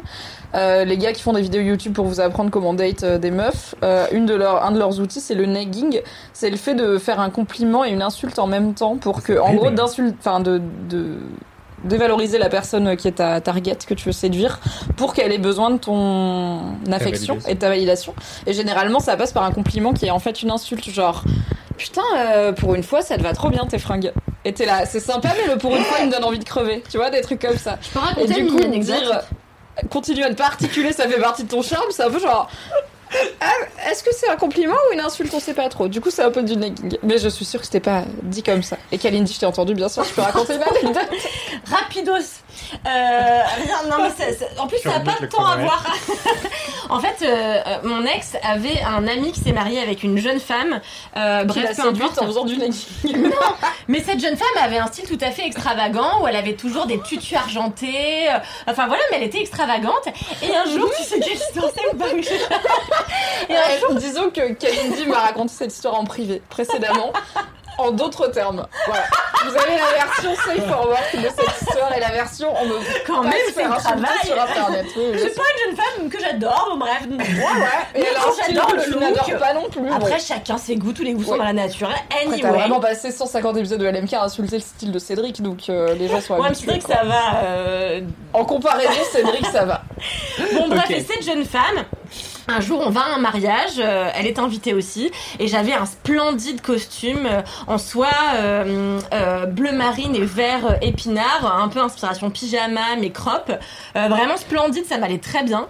Et en toute humilité, non, sur tous les autres invités, sauf cette femme qui n'a pas de goût, bref. Et elle me regarde, elle fait, et elle me dit, ah, mais c'est fou qu'elle me dit, parce que toi, t'oses mettre n'importe quoi. Et elle me dit comme ça. Voilà, c'est la fin de l'anecdote. Je pensais que vous seriez plus choqués parce que moi ça m'a choqué. Je suis Je pense choqué que de ouf. ça choque plus quand on a vraiment en tête le visuel de la meuf en tutu argenté avec des chaussettes à rayures qui te dit toi vraiment t'oses quoi et t'es là Toi, t'oses j'ose. mettre, mais n'importe quoi. Elle m'a dit n'importe quoi. Toi, t'oses mettre, mais n'importe quoi. Et je te laisse pas n'importe quoi, c'est un kimono, enfin. en satin, enfin en soie sauvage. Voilà, c'est mon anecdote, je m'en suis toujours pas remise, Eh ça fait 6 bien, ans. c'est un autre très bon exemple de negging. Clairement, oui, parce que tu me l'as raconté c'est pas de quatre fois pécho, donc ça. C'est pas du negging, je pense. Je pense que ça marche aussi parce que le but c'est de te 500 balles de déstabiliser. C'est pas que pour pécho, c'est juste pour te. Elle t'a déstabilisé et guess what, 6 ans après, tu t'en souviens Tu penses encore Elle à a elle réussi à vivre dans ta tête maintenant. Eh, il est encore avec cette meuf? Tout à fait, ils ont un enfant, un chien désormais. Bravo à eux, on, le sou- on leur souhaite tout le bonheur du monde et race de beaucoup chien de tutus argentés, y compris pour le chien. J'espère qu'il a son propre tutu argenté. Oh, chien. j'en suis sûre, j'en suis Il- certaine. mérite. Moi j'ai un commentaire court mais mignon de Armel qui te concerne aussi Anthony puisque Armel me dit, elle a un petit peu de retard, je viens de finir d'écouter l'épisode 200 bis de LMK, donc ça fait pile deux mois. Merci pour ton kiff sur la tristesse et ta discussion avec Anthony, je m'y suis reconnue et vos propos m'ont beaucoup touché. C'était un super épisode, ça fait vraiment du bien de vous écouter, ça aide dans la vie à plein de niveaux, emoji, cœur. Eh bien merci beaucoup Wow. Armel Merci beaucoup, pour ce commentaire. Ça reste le podcast de la digression, mais aussi des discussions un peu deep et des émotions et des petites étapes de la vie. Du coup, c'est cool de parler de sentiments de temps en temps. Ok, on va passer au mini-kiff. On n'a pas de jingle mini-kiff, c'est très Si. grave. Tu m'as- mais tu m'as menti. Ben, du coup, je mets deux fois le même. Ok, et ben on a un jingle. C'est parti pour le jingle. Vous allez faire quoi? C'est Marine Normand. Oh non Je kiffe pas. Je sais que c'est pas vrai, mais je kiffe pas. Laissez-moi kiffer, je connais pas. Alors que c'est super LMK. Ouais. Je reconnais même pas Je la musique d'origine. C'est pas pas. l'original. C'est une giga purge, euh, mais euh, pardon. Marine, on t'embrasse. Giga purge C'est qui c'est un truc de 2003. Ah, c'est un nom Je crois que tu disais c'est la giga purge. Ah, alors bon, pour info, Oui, le son passe pas bien dans le stream. Euh, en gros, les gens ont vaguement entendu la télé, mais c'est tout. Voilà. D'accord. on le saura Bon, pour super. Bon, bah, vous n'aurez pas noté. pu profiter. On aura pu profiter sans vous de, du jingle de Marine, ce qui inverse la réalité habituelle. Elle a repris euh, J'ai 10 ans d'Alain Souchon et du coup, on, on l'a beaucoup travaillé celle-là parce que c'était compliqué et elle n'arrivait pas à avoir l'air et on a bossé Ouais, ouais. ensemble pour que ce soit En un peu même plus temps, évident. c'est pas la chanson qui se reconnaît plus par sa mélodie, quoi. Ça, On connaît plus Oui. le texte Bah, que la mélodie. Ouais, Souchon, ouais, là vraiment, il y Oui, avait. c'est une- Souchon. C'est du phrasé, quoi, on va dire. Il y a Daraborn qui dit info random. Perso, j'écoute LMK sous la douche et quand c'est des sujets deep, Waouh. ça m'arrive de m'asseoir dans la baignoire pour écouter attentivement MDR. Il est extrêmement mignon. Vrai, J'adore. trop chou. Oui, excellent. assis sous la douche en mode Mais je fais grave ça. Ça parle de la tristesse là, let's go. C'est un mood. Je, je fais grave ça, j'écoute euh, des podcasts sous la douche et je prends des douches extrêmement longues et extrêmement chaudes. Et justement, quand la conversation est trop prenante, et ben j'arrive pas à sortir. Du coup, j'attends la fin et parfois ça dure une demi-heure quoi. Mon dieu, c'est pas du tout écologique. Ah ouais, chaud Mais je comprends pas les gens qui prennent des douches de plus de 12 minutes. Je comprends Déjà, pas ce 12 que minutes, tu c'est fais. ça, 12 fucking minutes. Ouais, c'est interminable. enfin, du- de plus du temps que ça prend de faire les trucs qu'il faut faire, tu vois. Genre, Ah ouais. t'arrives, tu te laves les cheveux, tu te laves le corps. Si tu, t'as- tu fais un gommage, tu t'épiles, blabla, ok, mais qu'est-ce que tu fais du reste de ton temps? Bah, je m'assois et je pense. Ouais, t'assois et t'écoutes des podcasts, ça marche. Waouh Incroyable. Voilà. Et c'est pas mieux de le faire pas sous la douche? Je sais pas.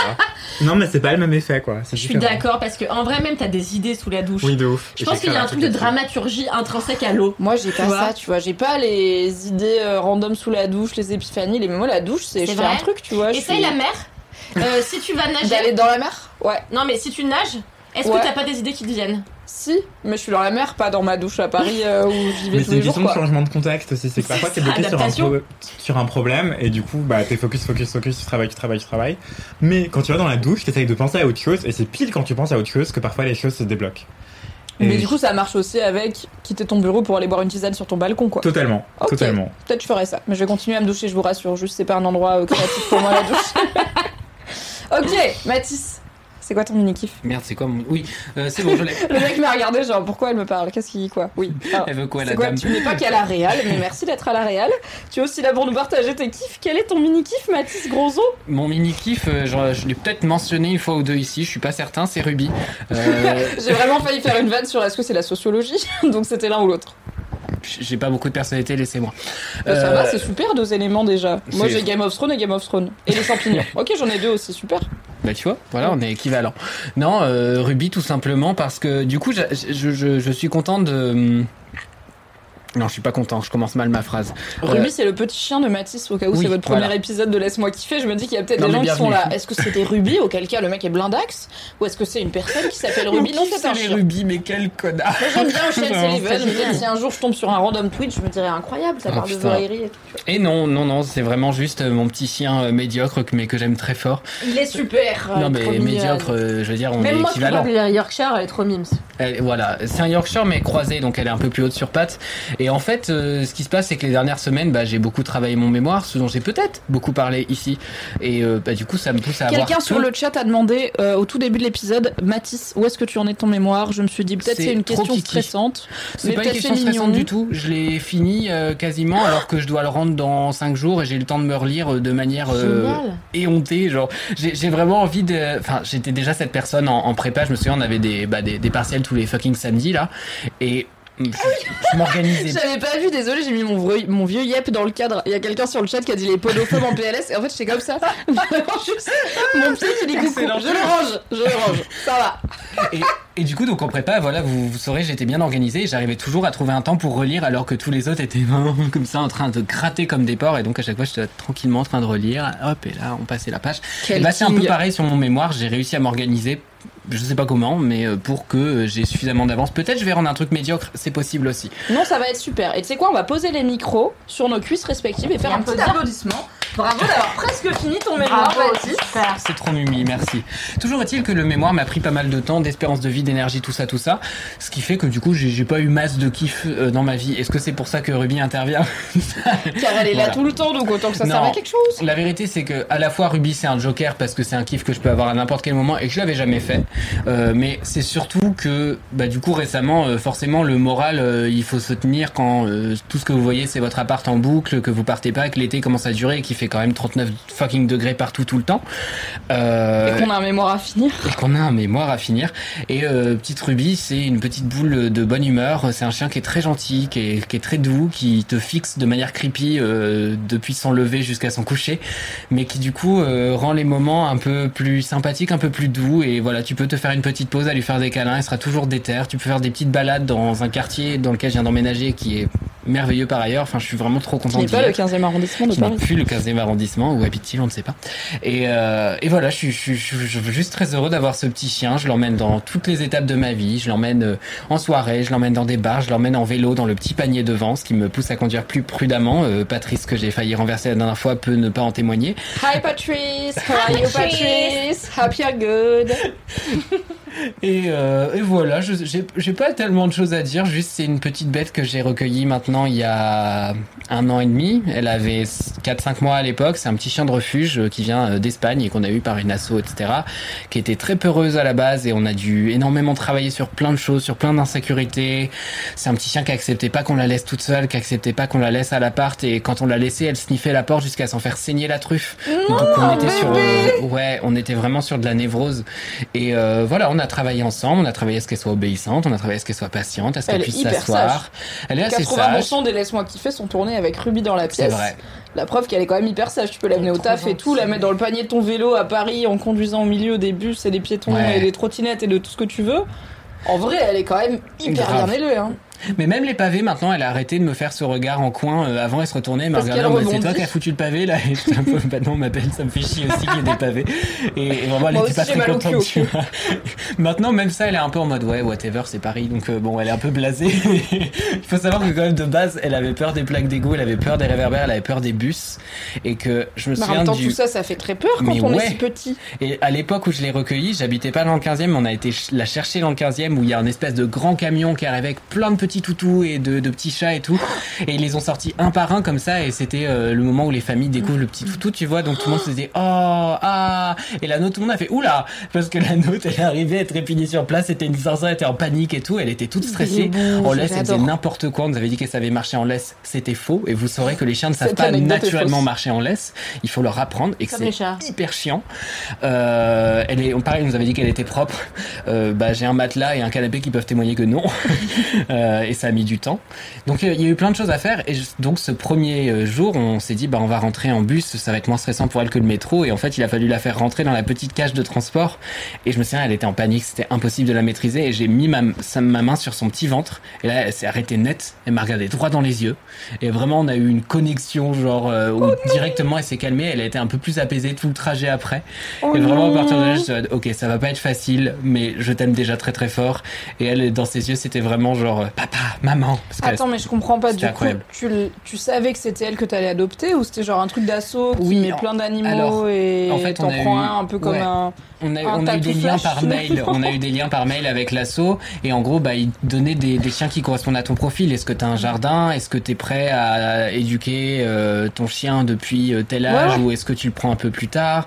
Est-ce que vous êtes deux? Enfin, on a dû prouver pas mal de choses pour prouver qu'on n'allait pas l'acheter globalement sur Oui, une oui, aire bien sûr, mais euh, tu- toi, tu savais pas précisément quel chien t'allais récupérer. Tu Bah, savais que au t'avais donné genre voilà ce que si. nous on a. Si, si, je savais au moment du camion. ok. En fait, euh, on a eu une espèce de shortlist avec deux chiens euh, potentiels. Et euh, petite Ruby, on nous a envoyé la vidéo et, euh, et on nous a dit est-ce que ça vous va? Et nous, on était giga sous le charme. Il y avait une petite vidéo, elle avait faisait ça avec ses patounes et c'était incroyable. Et du coup, à partir de là, on a su, je sais pas, quelques semaines, peut-être quelques mois, on s'est conditionné en sachant qu'on allait avoir Miss Zinzin à la maison. Euh, Ruby qui s'appelait pas Ruby à l'époque, qui s'appelait Nani. Euh, voilà, vous bon. saurez. Mais on a changé parce que c'était l'année du R et il y a des principes qu'on respecte dans ce monde. Euh, donc c'est comme ça. Et euh, voilà, petite Ruby est arrivée dans notre vie euh, avec Camille à l'époque. Et puis bon, bah quand on s'est séparés, on a aussi fait la garde partagée dont je vous parle souvent et qui est en vrai euh, un. Ça a l'air de bien fonctionner. qui est un vrai kiff en vrai. Enfin, la, la garde alternée, c'est vraiment un confort parce que je suis toujours extrêmement content de retrouver mon petit chien, mais ça me permet aussi de faire toutes les activités qui font que, enfin, qui, qui seraient compliquées avec Que un tu peux petit pas chien. la sortir, enfin, Bah, il faut pouvoir la sortir tous les jours. exactement, et là, puis, en et fait, c'est pas euh, mon chat ou mon chat, je peux, tu vois, je peux partir le mardi, revenir le jeudi, ça va. C'est ça. En vrai, ça va. Un chien, tu peux pas. Bah là, Ou si j'ai le moindre rendez-vous médical après le taf, si je vais nager avant le taf, comme je fais souvent, je, je suis- je suis du genre à un peu enchaîner les choses et à bouquer tout un peu à la minute près. Bah, je peux pas le faire si j'ai un chien, je peux pas. euh, Enfin, il y, a- il y a plein de trucs en fait qu'il faut prendre en compte en se disant, oh oui, mais je vais avoir le chien, oui, mais il va falloir la sortir, oui, mais machin. Et du coup, bah. C'est un vrai confort de te dire, je vais pas la laisser euh, toute la journée toute seule mon, dans mon appart, mais euh, je vais la donner euh, à ma partenaire, euh, enfin mon ex-partenaire du coup qui va gérer mon coparent chien qui va, qui va gérer l'animal. Et, et du coup comme ça on a réussi à s'équilibrer toute l'année. Et puis par ailleurs j'ai mes ex euh, beaux-parents qui sont adorables et qui euh, s'ils le si, si on me forçait pas pour reprendre Ruby euh, la garderait tout le temps. Donc euh, ouais ouais c'est un vrai confort et puis bah petite Ruby en vrai euh, ce qui est assez bien aussi euh, c'est que ça a beau être un petit chien stressé c'est aussi un petit chien qui qui est très accommodant et qui nous suit et qui est un peu en mode euh, bon bah tant qu'il y a mes parents tout va bien tu vois. Et Oui. puis on s'entend toujours très bien avec Camille donc il y a des moments où il y a nous deux avec Camille et elle elle est dans la joie elle sait même plus où aller tellement elle est contente elle est en mode mais j'aime les deux je... ah! Et c'est incroyable. Voilà. Donc Au Ruby c'est mon mini kiff mais c'est le gros kiff de tous les jours. C'est un vrai, mini oui. kiff dans chaque minute de ma vie voilà Écoute, euh, tu peux t'excuser auprès de Manon qui dit sur le chat Ici on chiale, vive le PMS. Car quand Oh. tu as raconté l'adoption de Ruby, elle était là, bah voilà, c'est la chialance. Je comprends, en vrai, émouvant. Est-ce que tu peux redire le hâte de Ruby sur Instagram pour les gens qui veulent aller voir la bonne bouille dont on parle quand même ici? Grand drame de ma vie. J'ai perdu le mot de passe du compte de Ruby, mais je vais vous redonner le hâte. Mais il faut que j'arrive à retrouver d'une manière ou d'une autre. Son hâte, c'est Real Officer McFluffy comme Real Donald Trump. Donc Real comme euh, réel, Je vous le mets dans le chat. mais en anglais, Real Officer McFluffy. Mac comme S MC, MC Fluffy quoi. Ah, il y a un A dans ton Mac? Non, MC, oui. Ok, c'est bon. Ouais, non, c'est MC. Real Officer McFluffy, c'est bon. Parce que de base, Camille avait créé un compte pour le chien qui s'appelait Officer McFluffy. Et du coup, j'étais en mode, non, c'est mort, c'est moi qui crée le compte. Et du coup, on s'est dit, ah bah, celui qui aura le plus d'abonnés euh, gagnera. Et Elle a t'as perdu gagné. le mot de passe au bout de deux jours. Voilà. Ok, Oui, toi ça t'a pris un peu plus longtemps, mais tu as perdu le mot de passe aussi. Donc tu Et peux plus ne te rappelle pas, évidemment. Tu as perdu euh, ce privilège. Voilà.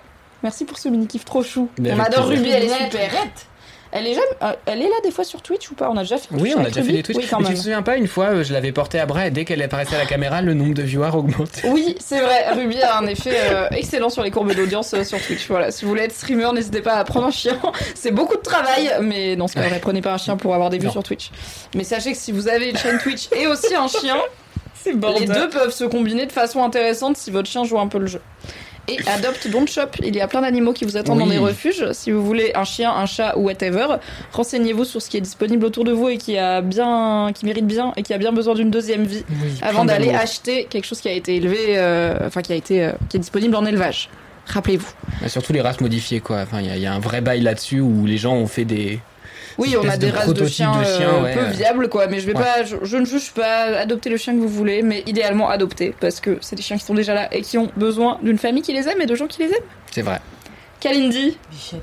c'est quoi ton mini kiff? Euh, ça devait être un livre, mais j'ai changé d'avis. Un peu ton micro. Oui. Je t'ai vu repartir en enthousiasme, j'étais là. Sorry. J'ai changé d'avis parce que j'enregistre plusieurs LMK cette semaine, donc, euh, Oui. donc je- j'ai trafiqué. C'est super. Euh, et donc, ce sont les bonbons de pharmacie. Je pensais vraiment que t'allais enchaîner avec une histoire similaire d'adoption d'animal récente. Ah non. mais non. Non, C'est pharmacie. C'est super, let's go. Ok. Bah, j'ai pas grand chose à en dire, euh, si ce n'est que Moi, à ça va chaque être fois que je vais à la pharmacie pharmacie, Oui. je prends souvent les gummy bears, mais euh, en fait, qui sont avec 25% de jus de fruits dedans. Attends, mais de quoi on parle? C'est quoi les bonbons de pharmacie? Tu Les bonbons de pharmacie. C'est des compléments alimentaires? Non, les vrais bonbons qui sont pour les enfants, qui vendent dans les pharmacies Genre où il y a moins de quoi. sucre. Un peu. Non, c'est des gummy bears que moi j'achète, mais j'en achète de toutes sortes. Il existe des frites de pharmacie. non Pourquoi t'achètes tes bonbons à la pharmacie? Non, en fait, parce que j'achète pas de bonbons normalement, mais quand je vais à la pharmacie, et j'y vais souvent, euh, parce que, bah, par exemple, j'ai mes règles, je vais acheter un truc, Oui. et quand je vais acheter mon Nurofen Flash 400, je Oui. vois à chaque fois. Ceci n'est a- pas sponsorisé par Neuroset. Non, pas du tout. À chaque fois sur les promontoires, il y a des petits euh, sachets de bonbons fruités. Et en fait, Mais depuis quand Attendez, à main Mais levée. Je pense que c'est les sachets de bonbons de la pharmacie ici Moi, je vois ça, la violette enfin. et les pastilles pour la menthe. Et Ah non, oui. mais oui, Ouais, les moi, vois bonbons que ma mamie elle avait, les Non, en fait, pastilles Vichy et Il y a des versions souvent de, grands bonbons du commerce. Oui, c'est c'est souvent bas. C'est Oui. pour les enfants. Quoi. bah je fais un mètre douze, je suis plus petite que toi, je devrais les repérer quand Mais même. t'es à la pharmacie, ça sur le... Ah, on a une question de Ezoc, c'est pas des bonbons contre la constipation? Non. Cela dit, ça aurait pu. Mais non, non, non, non. euh, en fait, Dites-nous fait sur de le chat façon, si vous voyez de quoi on parle, parce que moi vraiment j'ai pas les bonbons moi, sans déjà, sucre de la je- pharmacie, mais pour les enfants. Mais... Je rejette tout ce qui est. euh, alors, bon, si un jour j'ai vraiment des gros problèmes d'occlusion intestinale, par exemple, je prendrai des choses. Mais petite, j'étais très constipée, vous le saurez. Et en fait, euh, ma mère m'obligeait à, à engouffrer par jour des tonnes et des tonnes de pruneaux. Et depuis, tout ce qui est contre la constipation, je ne veux plus en entendre parler. D'ailleurs, je mange plus de pruneaux. Sauf j'en ai fait un ketchup la semaine dernière qui était incroyable. Quoi? Anywho. Oui, un ketchup a dit on arrête la cuisine Matisse. Ah, on aura la recette de ketchup Mais de des pruneaux de de hein. C'est vraiment du pruneau, du vinaigre de cidre. On laisse avec un peu de sucre, on finit, on le réserve au frais et ça fait un ketchup de pruneau. pas Bref, et évidemment un petit coup euh, au plongeur. Ok, c'est bon, vous avez la recette, c'est fini. Vous avez Mathis, la on a fini, recette, c'est bon. euh, et donc en fait, il existe des sachets de bonbons un peu qui ressemblent aux bonbons qu'on vend dans le, dans, le, dans le grand commerce. Tu peux dire les marques, tu peux dire c'est des Haribo, Ouais, mais genre, genre des bonbons euh, nounours Haribo. Euh, sauf qu'en en fait, ils sont censés avoir moins de sucre Oui. et avoir plus de jus de fruits. Oui. Bah, par exemple, le si tu fameux as acheté jus de l'autre fruits jour, c'est naturel qui est déjà 25% présent dans les bonbons Haribo, bien sûr. Parce qu'il y avait du vrai jus de Dans fruits dans les celui que j'ai bonbons acheté Haribo. la semaine dernière, c'était 25% de fruits en plus, de jus de fruits en plus. Et donc, en fait, Personne sur le chat ne sait de quoi tu parles. je, je pense que la pharmacie de Kalindi vend des edibles au cannabis. Enfin, et que c'est pas, une j'ai pas inventé Est-ce ça. que t'es sûr que Mais c'est une pharmacie le temps, bon sang, Kalindi bonsoir. Mais dans plusieurs pharmacies différentes, quoi. Enfin, mais vous, sortez d'où? Est-ce qu'il y a des parents sur le chat, peut-être, ou des gens qui côtoient des enfants? Et en fait, c'est vraiment un truc de oui, quand t'as des enfants dans ton entourage, tu sais que bah il y a des bonbons Bien spéciaux sûr, en fois enfin, à mais la comment ça vous connaissez pas Moi, je connais les compléments alimentaires. Oui, les gummy bears, Oui, oui, genre oui. pour les vaches et tout. Et là, Mais- non, ce sont des bonbons. Et en fait, du coup, moi, à chaque fois, je me dis. En vrai, j'essaie de pas manger de bon bec, Je fais quand même un peu attention à ce que je bouffe. Norm- Normalement, je mange rien d'industriel. Et là, à chaque fois, je suis là. Vas-y, c'est en pharmacie, c'est un peu plus genre. C'est healthy ou tu pas vois. Non, c'est Et c'est pour ça que je- c'est pour ça que j'en parle. Ah, hypothèse qu'Alindy fréquente les pharmacies de bourgeois. Personnellement, j'y crois à cette hypothèse. Eh non, mais enfin, Dans les- pharmacies de prolo, il n'y a pas les bonbons Pharmacie de Levallois. euh, Je fréquente les médicamenteux. pharmacies qu'il y a autour de moi. Enfin, quand j'ai une cystite, euh, je vais Enfin, pas. le euh, Valois comme tout le monde, voilà, je traverse le château, je vais à la de pharmacie. j'habite, mais j'habite le 18 e Comme j'habite un quartier. à la marque, c'est hyper bobo. Bah oui. Je vis là, il y a 5 primeurs par rue minimum, euh, tous bio, agriculture paysanne. Et la pharmacie vend des Et bonbons local. sans sucre Haribo, bien Mais sûr. pas hein. seulement. Je peux faire Avec une bébé parenthèse sur les pharmacies, pardon, je suis désolé, mais Oui, j'ai pas quoi le droit de parler de bouffe parce que j'avais rien à dire, donc j'ai le droit de récupérer mon temps de parole. Qu'est-ce qui se passe sur les pharmacies Matisse Il y a une trend TikTok sur les pharmacies qui me rend zinzin. Je l'aime trop. What the Où les fuck gens ils ont mis de la techno. Je pense que c'est des étrangers qui sont pas habitués à nos délires de mettre des, des croix avec des grosses animations et tout. Et du coup, il y a des gens qui ont commencé à filmer les trucs de pharmacie, les animations en mettant de la grosse musique techno et tout dessus. Et, c'est Et du coup, l'animation de la croix, elle change sur le drop, tu vois, Bah du oui. truc techno. C'est génial. hilarant. Franchement, j'ai pas TikTok, je connais pas la techno et tout, mais c'est hilarant. C'est mon contenu préféré de août 2022 sur internet. C'est mon même préf. Ah ouais, à c'est ce point-là. les, les, les étrangers découvrent déjà qu'on a beaucoup trop d'animations sur nos phares. Parce Oui. qu'à la base, c'était ça le truc sur TikTok, c'était sur Twitter, c'était des gens qui venaient en France et qui étaient là. Bah ouais. Mais en fait, euh, French go hard, tu vois, sur les pharmacies. Pourquoi ils en font autant sur leurs animations bizarres sur les croix. Et quelqu'un s'est dit, bah go mettre un gros banger de techno et ça marche. 100% des occurrences me font rire. Voilà. quoi. Bah, on peut fermer cette J'ai vu ça parenthèse, sur mais ton c'est compte incroyable. maintenant, je me rappelle, tu l'as mis en story. Mais oui, moi, ça m'a tabassé. Ah, Audrey sur le chat a googlé bonbons pharmacie. Audrey, tiens-nous au courant des conclusions de cette Mais enquête. attendez, mais il n'y a Merci pas besoin qu'on cherche sur Google. Je te crois, c'est pas que je te crois pas, c'est que je m'interroge quand même. Tu vois, ça, là on est sûr, il y a que toi. Mais j'ai l'impression d'être dans un film. là il y a que toi, dans le chat il y a que toi. Oui, pas peut-être. J'ai l'impression d'être dans un Dupieux où il y a que. En fait, on vit pas dans le même C'est comme univers. la moustache, tu vois. tu- t'es rasé la moustache et tout le monde, personne ne sait que Bah, t'avais c'est une exactement moustache. Voilà. Et alors en plus, là, bah tu sais quoi, demain je vous ramène le paquet parce que j'ai Ah pas terminé. de ouf. Je vous ramène le paquet que j'ai. En plus, j'en ai acheté un paquet en Grèce, vous pouvez C'est me demander à mon mec. C'est des, Des bonbons. Attends, même en Grèce, c'est t'as trouvé des bonbons de pharmacie tellement Oui. c'est courant. Dans tous les pays, il y a des bonbons. Mais je pense que les gens regardent pas trop ce qui se vend en pharmacie. Mais il y a un sondage. Merci, merci la Et c'est souvent, en Bah fait, oui. c'est juste que c'est des, c'est des bons becs comme pour les mômes, sauf que dedans il y a moins de sucre. C'est pour ça que les pharmaciens ils ont mis le- la main dessus. Oui. En tout ça, tout ça pour dire que moi, ce que j'aime euh, dans le fait de manger des bonbons de pharmacie, c'est l'illusion. C'est que j'ai l'impression, je me fais plaisir tout en ayant l'impression de faire quelque chose de bon pour ma santé. Alors que je le Coca Light quoi, c'est incroyable. littéralement. Mais de toute façon, j'adore tout ce qui est merde, tout ce qui est bon bec. euh, On me vend que c'est un peu healthy ou alors que c'est un peu, euh, je sais pas quoi. Comme j'adore là, euh, comment ça s'appelle Les trucs, c'est comme des, c'est comme des gummy bears, pareil, mais euh, c'est à, à Complément base alimentaire. Non, non. Mais ça, ça se vend, par exemple. Chez Leclerc, ce sont en fait des pâtes de fruits. Euh, c'est vegan. Il n'y a pas de, il a pas de, de, de gélatine de porc, par Mhm. exemple. Euh, ce ne sont que des, des. Par exemple, moi en ce moment, De je la suis la trend du. tout ça, là. Voilà. Et moi en ce moment, je suis la trend du, du cuir de fruits là. Euh, et en fait, bon, ça se fait très simplement. Oui, Bref, anyway. pomme, tout ça, ouais. tout ça, Et, ouais. bon, comme le cuir de pomme, tout à fait. Et en fait, c'est un peu le même principe. Et c'est délicieux. C'est comme pour ceux qui aiment les pâtes de fruits comme moi qui ont 142 ans, c'est délicieux. Voilà. Donc pour moi, c'est mon mini kiff, les bonbons de pharmacie qui me font, qui me donnent l'impression de faire du bien à mon corps alors que c'est faux. Voilà. Attends, quand tu dis cuir de pomme, tu parles du simili-cuir là? Non, non, non, pas ce qu'on utilise pour faire les baskets. Non, les vrais cuirs de fruits. En fait, ça s'appelle cuir de fruits, mais en fait, c'est pas du cuir. C'est juste des fruits, en fait, qu'on, dont on tire euh, le jus. Et en fait, qu'on va venir avec un peu de, de c'est pas du agar-agar, mais non, c'est un gélifiant naturel qu'on trouve dans les plantes possible et qu'on vient étaler sur une plaque qu'on va mettre au four et en faisant juste un tout petit peu de cuisson après on peut le rouler ça fait comme une espèce de matière cuir cuirassée et on Mais le on le mange. déguste euh, voilà tout à fait et c'est délicieux Alors écoute, il y a eu un sondage Ah, un sur le chat. Les bonbons de pharmacie, quid? Il y avait trois réponses potentielles. La réponse qui a été plébiscitée, c'était c'est quoi? La deuxième réponse plébiscitée, c'était c'est pas bon. Donc il faut savoir ce que c'est, mais dire que c'est pas bon. Et il y avait une réponse oui j'adore qui a eu un vote. Une personne. Qui es-tu Si tu es sur le chat, tu es sur le chat puisque tu as voté. Ce n'est pas pas Kalindi, on l'avait en visuel. Repasser la vidéo chez vous. Il n'y a pas eu de cut, c'était un plan séquence. il y avait Dan Larry en Qui a fait dit oui j'adore et qui a la ref de ces bonbons de pharmacie? Parce Ah, qu'on bah, est dans un pas- Mais une si personne qui que je suis pas la seule à acheter ça en Je pense que ça existe et je pense que juste les gens les achètent pas parce Oui, que ça, Parce très que peu de gens. pas bon euh, aussi. Il y a plein de choses en pharmacie qui sont euh, que, que t'achètes, c'est de plein de, de petites de petits chewing gums par exemple. Oui. Tu- Bah voilà, bah, ouais, ben, Du vernis aussi, des fois. du vernis, Ça des crayons pour les Des yeux. baumes à lèvres, Mais- des mais machins. évidemment, oui, il y a plein de choses en pharmacie. Apparemment, la marque leader, c'est Solence. C'est ça Attendez, Attends, je redis. Oui, cure de- S-O-L-E Les cures de fruits là dont tu parlais, est-ce que c'est euh, un peu comme Nala Naturadik Exactement, NA? ça ressemble à C'est ça. ça, tu ouais. vois. J'adore ça. Oh, les nez à la framboise, là, comment ça. c'est bon, framboise pomme, j'adore ça. Oh, délicieux. Ouais, Là, n'est piège toujours pas sponsor, mais n'hésitez pas, Naturalyx, si vous voulez sponsor, euh, laisse-moi kiffer. Voilà, je vous renvoie vers la régie Tu commerciale. les de- connais Mais attends, mais Et écrivez bah, va poker la régie commerciale de Mademoiselle, comme ça on aura des cures de fruits. jamais, je voulais qu'on se fasse sponsoriser par les sirops et Bacana, j'ai jamais eu de nouvelles. La régie Mademoiselle euh, Ne t'arrête m'abandonne. pas après un seul essai. C'est vrai, persévère. Merci Kalindi pour ce kiff surprenant, ma foi. Atypique, mais aussi, on en apprend finalement dans Laisse-moi kiffer. On part, on partira moins bête en sachant plus de choses sur le monde. Anthony, c'est quoi ton mini kiff Euh, je vais twister entre mon gros kiff et mon mini kiff parce que J'adore, on change que- tout, c'est pas grave.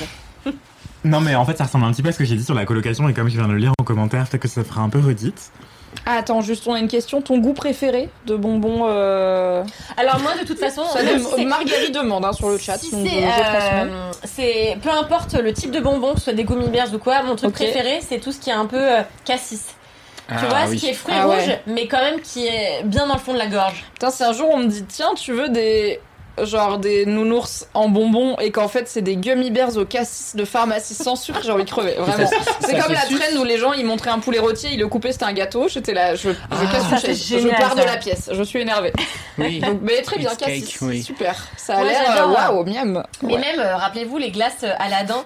Euh, Ouais. un- bah, tu- Non Non, on se rappelle pas, non. Personne, jamais. avec différentes couleurs. Et la dernière, c'était cassis. C'était un peu c'est la cerise sur le gâteau. Non, c'était vraiment la le à. Et t'as retrouvé ça très bien. En pharmacie, du coup, les gummy bears euh, cassis. Petite reco culinaire de Kalindi Rampol.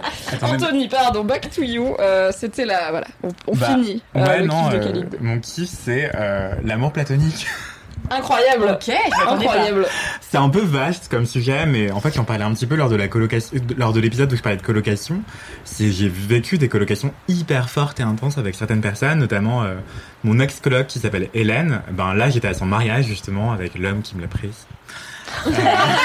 Bravo Hélène! Et aussi c'est personnel. Oui, cet homme qui s'appelle Claude, euh, félicitations, qui l'ai marié. Euh, Bravo Claude témoin. aussi, mais un peu moins visiblement. Non, non, j'étais leur témoin de mariage, c'était sensationnel, le, le mariage était oufissime.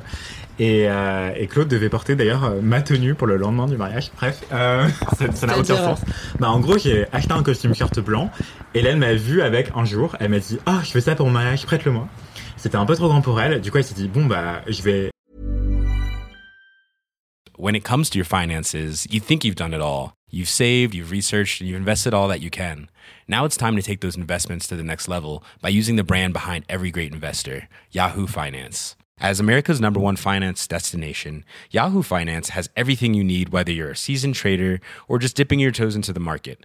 Join the millions of investors who trust Yahoo Finance to guide them on their financial journey. For comprehensive financial news and analysis, visit yahoofinance.com, the number one financial destination, yahoofinance.com. euh, acheter le même dans ma taille, mais peut-être que Claude pourrait mettre le tien. Et du coup, j'ai un ah, quelle arnaque et tout. Bah, c'est ce que je comptais mettre à ton mariage aussi, mais ok, je vais pas m'habiller en blanc à ton mariage parce qu'on va croire que c'est moi qui t'épouse. Peut-être que c'était un acte manqué, je ne sais pas. Oui, qu'il y a un. Il y a Salomé qui demande est-ce que c'est le mariage qui a suivi le fameux enterrement de Jane Ça Oui, suit bien les LM Crado là, Ouais, on a les ça bails. suit, ça suit. Euh, D'ailleurs, euh, plusieurs personnes, dont la mariée, ont lu mon article, euh, mon pamphlet contre les EVGF, et ça n'a pas créé de froid. Euh, Comme quoi. Tout la bien. mariée a trouvé ça hilarant. Soyez transparent avec les gens que vous aimez, ils vous en voudront pas. C'est vrai. Voilà. Et faites-en des articles sur internet. Juste un point micro. Ta bonnette, elle est en train de partir. Ah, yes, c'est et vrai. du coup, j'ai la même sensation que face aux, aux vieilles à la piscine qui portent leur bonnet jusque-là en mode rasta chelou. Yes. Ne faites pas ça, ça m'énerve. Merci. Ou alors Euh. faites-le et Mathis va gérer ses émotions, c'est aussi une Je possibilité. ne gérerai pas mes émotions à la piscine, il y a déjà trop d'informations et du chlore.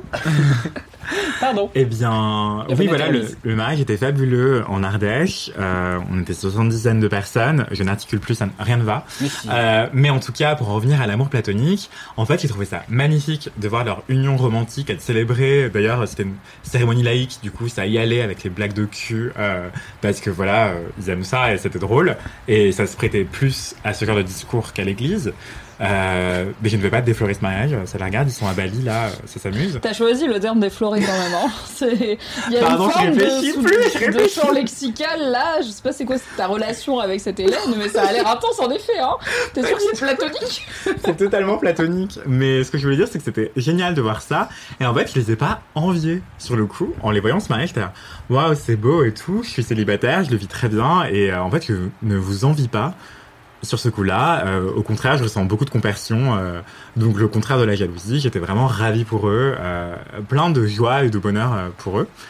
Euh, et même chose avec mon colocataire actuel, bah, il me raconte euh, ses bails avec son amoureux et tout. Je suis là genre, waouh, c'est génial, c'est super et tout. Et je suis archi pas envieux. C'est- Ça fait, on dirait que je prêche le faux pour. Euh... tu sais, on dirait que j'essaie de Tu m'auto-convaincre. compenses, mais en vrai, je comprends. Il y a des moments dans la vie où t'es pas en mode bien, il y a pas de genre, je suis à fond dans mon célibat et ça va archi bien. Et, euh, et aussi, là où je voulais en dire, c'est que, en fait, justement, voir ma pote se marier ou voir mon coloc être archi épanoui euh, dans sa vie sentimentale, euh, amoureuse, dans son couple, et ben, en fait, je sais pas comment dire, ça me souligne aussi à quel point, en fait, je suis hyper épanoui dans mes amitiés. Et dans bah dans ouais dans mes amitiés qui me procurent beaucoup beaucoup beaucoup beaucoup de joie et de bonheur et d'épanouissement à tel point que en fait euh, je pense très peu souvent à l'amour euh, romantique. Et justement quand j'étais à ce mariage là tout le monde était là oui alors euh, toi c'est pour quand et tout quand est-ce que tu te maries et le bébé c'est pour quand et tout. Et moi j'étais là bah non mais moi j'ai personne euh, je suis célibataire. Et là ah bah non mais t'inquiète et tout. Je mais j'ai jamais dit que j'étais inquiet en fait. J'étais juste en train de dire factuellement je suis célibataire. Vraie question pratico-pratique de personne qui a été à peu de mariage. T'avais un plus un du coup ou pas? Alors j'avais le droit à un plus un, Ouais. euh, mais il fallait que je le dise très tôt, euh, genre à, au moins euh, trois mois avant le mariage, quoi, pour savoir si oui ou non on a ajouté un couvert pour moi. Oui. Et justement, euh, comme j'en parlais dans l'article euh, qu'une pigiste a écrit, qui est excellent, euh, elle s'appelle Charlotte Bernard, l'article est sur mademoiselle.com. Oh, Euh, c'est être... ma boss. Je donne des cours. Pardon Oui, non. Ah non, j'ai que c'était Charlotte Richard. Non, je me suis non, mais c'est bon, c'est pas ma boss. Ok. C'était surprenant qu'une pigiste soit ta boss. En Il y a plus, pas de tu honte à une dans les c'est yeux, de faire là. les deux. Attendez, vous avez dit Josiane Berthaud Non, c'était un peu de choses près. Non, mais en tout cas, cette pigiste a écrit un article super qui est sur mademoiselle.com euh, sur euh, ces personnes qui sont BFF, qui se marient ensemble euh, en toute amitié, euh, qui vivent une relation platonique épanouissante. Bah, en fait, justement, j'avais ça dans un coin de ma tête depuis des semaines et tout. Et, euh, et voilà, en fait, je m'égare, mais ce que je voulais dire par là, c'est juste que euh, j'avais le droit à un plus un et j'aurais adoré ramener ma, ma meilleure pote. Et en fait, j'ai pas essayé parce que ma meilleure pote et Hélène ne s'entendent pas. Ah. C'est un autre sujet. mais en fait, je pense qu'il y a peut-être un truc aussi, peut-être que mes, mes amitiés platoniques sont peut-être pas si platoniques. Enfin, elles sont très amoureuses en fait. En tout cas, elles sont exclusives. Ouais, un En peu. tout ouais. cas, il y a des dynamiques Il y a un de peu de euh, possessivité, quelqu'un ouais. me l'a volé. Claude, on t'embrasse. Bravo pour ton union, c'est Bravo super. Claude. Non, mais même. Bravo a à tous. Bravo d'avoir gagné. Non, mais je sais très bien que euh, ma meilleure pote Louise et Hélène elles se pas et je pense qu'il y a un enjeu de possessivité aussi. Ok. Et euh, même à chaque fois, mon dieu, j'ai trop peur qu'il y ait des amis à moi qui regardent ça. T'es pas obligé de rentrer dans les détails. hein. C'était juste, en vrai, c'est une question à la base de curiosité un peu naïve de. Moi, j'ai toujours euh, les rares mariages où j'ai été, j'étais soit en famille, donc pas besoin de plus un, soit bah j'avais, j'étais en couple, donc j'avais un plus un, et je me suis jamais retrouvée à être invitée à un mariage où je connais pas grand monde en étant célibataire, tu vois. Qui est un peu, moi, je, je Ouais. dirais, bah je ramène une pote, c'est pas grave, tu vois. Ouais. Mais j'avais pas pensé de des fois il faut demander, en- enfin, Oui, oui, c'est bah. plus compliqué que si c'est juste euh, ta moitié, quoi. Ouais, en fait, justement, C'est moins attendu. quand t'as le droit à un plus un, en vrai, euh, tu peux dire c'est l'homme qui partage ma vie ou la femme qui partage ma vie, et en fait, tu ne mentirais pas, puisque c'est des gens que tu fréquentes énormément. Oui. Moi, si je ramenais mon coloc ou ma meilleure pote, bah, c'est des- c'est la femme qui partage ma vie ou l'homme qui partage ma vie. Littéralement, euh, mon coloc, on vit sous le même toit, tu vois. Oui, et puis Et à la fin, enfin, la personne dit tu peux venir avec une personne en plus, euh, on s'en fout du lien qui vous unit, tu vois. Enfin, Bah y a ouais, pas de totalement. raison de justifier. euh, Moi, je me demande surtout qui, qui n'est pas obligé contractuellement de le faire parce qu'il est en couple avec la personne, veut s'imposer le mariage de quelqu'un qu'il connaît Ah pas. ouais, C'est surtout ouais. ça que je me demande parce les que gens je qui aiment bien les open bars et euh, l'amour, I guess. Ouais, Ah qui a ouais, ça partir en, partir en week-end gratos. J'aime les open euh, bars, j'aime l'amour, je vais pas au mariage où je connais Ah pas ouais, grand non. monde, j'avoue. Non, j'avoue, Ah ouais. moi, je refuserais euh, plein de mariages si je connais pas les mariés. Euh, en plus, me taper la famille des mariés, mais vraiment la flemme, quoi. Euh, et les potes euh, médiocres de mes... Non, je rigole. Euh, non, non, mais... Euh... Non, tu rigoles, ouais. Ouais, ouais, ouais, ouais. non, mais je rigolais vraiment. Euh, parce qu'en plus, on a fait le trajet aller et le trajet retour avec des potes, dont certains du lycée. Et euh, c'était formidable. Bref, je m'égare. Ce que je veux dire, c'est que l'amour platonique, enfin, même, en fait, je trouve que l'expression amour platonique, elle donne presque l'impression d'être euh, hyper restreinte et que ça veut dire on s'aime de C'est manière l'amour romantique sans un truc. sans sexe.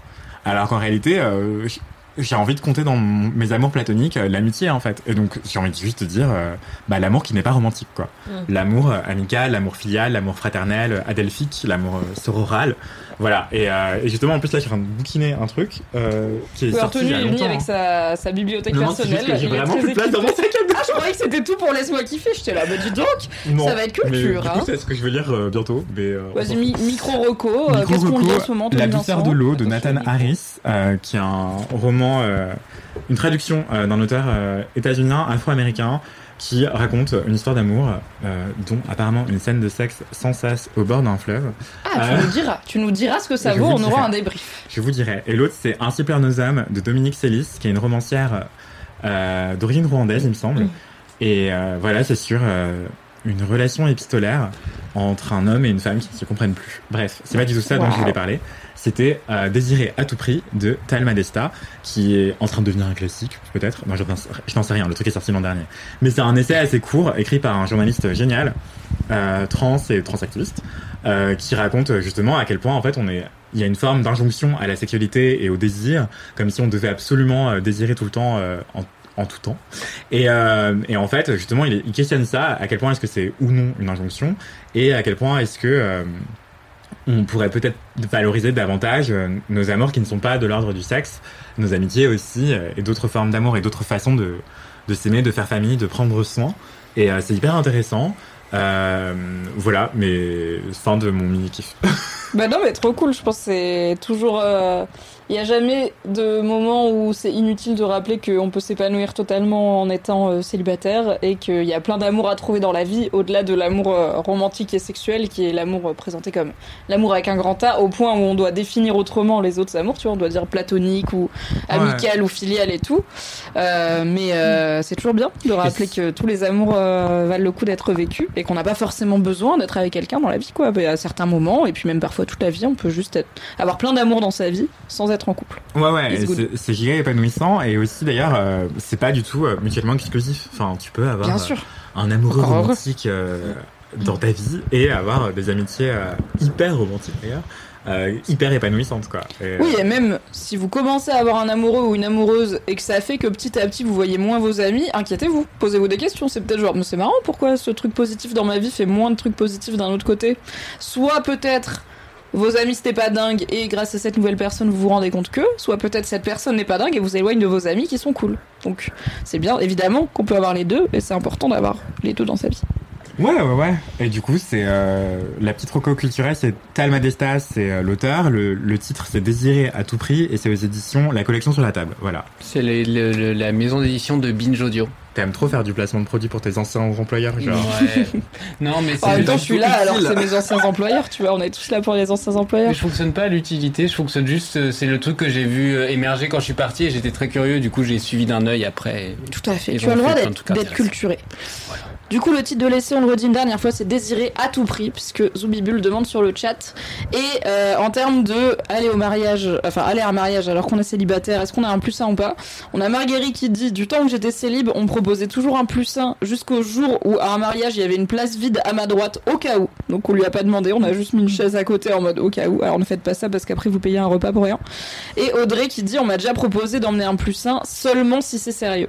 Dans l'idée Ah oui, de bah oui. bah en vrai le repas ça coûte cher Ça et tout. Mais qu'est-ce que ça veut dire Mm. c'est sérieux? Est-ce que ça veut dire tu peux amener qui tu veux tant que c'est quelqu'un qui compte pour toi ou ça veut dire ça doit être ton mec ou ta meuf, tu vois? Est-ce que tu peux amener ta meilleure amie par Ouais. exemple ou c'est platonique?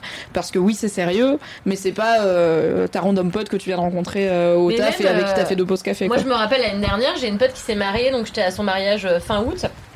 Et en Ah fait, oui. ça faisait genre 8 mois que j'étais avec mon mec. Parlons moins près des micros.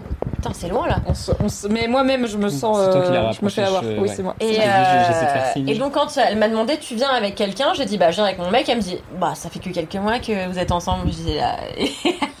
Oui, et donc. C'est quand même mon mec. c'est- Enfin, en tout cas, c'est la C'est personne quand avec du coup la deadline, il, y fais, a- c'est ça. il faut que ça fasse Faut un an attendre un an et demi. c'est J'avais trouvé ça super curieux et du coup pendant tout le mariage, je m'étais un peu excusée, genre euh, on s'aime super fort même si ça fait peu de temps qu'on est ensemble, tu vois, genre j'étais enfin. Vous êtes venu en scénique exprès et tout. On n'arrêtait pas On de vous surjouer le truc de on s'aime de ouf. Nous aussi on va se marier un jour. C'est ridicule. Vois. demander en mariage pendant ventre votre mariage, comme ça vous serez sûr que c'est hyper sérieux quoi. J'avais trouvé ça euh, insupportable. De toute façon, je déteste les mariages. Bah, en vrai, comment est-ce que, effectivement, tu traces une ligne euh, C'est impossible et c'est hyper arbitraire, mais. Enfin, pendant ce mariage-là, justement, moi, je me suis dit, attends, j'ose même pas ramener ma meilleure pote, alors que ça fait 20 ans que je la connais et que la mariée la connaît aussi. Euh, alors qu'il y a des gens qui se ramènent avec leur mec ou leur meuf qui, avec qui ils sont en couple depuis genre un mois. Mais donc, Bah je ne oui. juge pas, mais du coup, ça m'interroge, tu vois. Je me suis dit, mais en Oui. fait, c'est vraiment hiérarchiser les amours. Il y a l'amour romantique qui, par, qui surpasse tout, euh, alors qu'il y a d'autres formes d'amour qui, qui se valent tout autant, quoi. Je pense que c'est juste que comme c'est cette célébration-là de l'amour qui est célébrée, enfin Ouais, en cette forme-là l'occurrence, d'amour ouais. qui est célébrée, je pense que c'est ça qui fait filtre dans la tête des gens, tu vois. Non, ouais, je pense que c'est la. Enfin, je pense pas que à un mariage qui célèbre l'amour romantique, on met l'accent sur ton partenaire romantique parce que du coup ça reste dans le thème.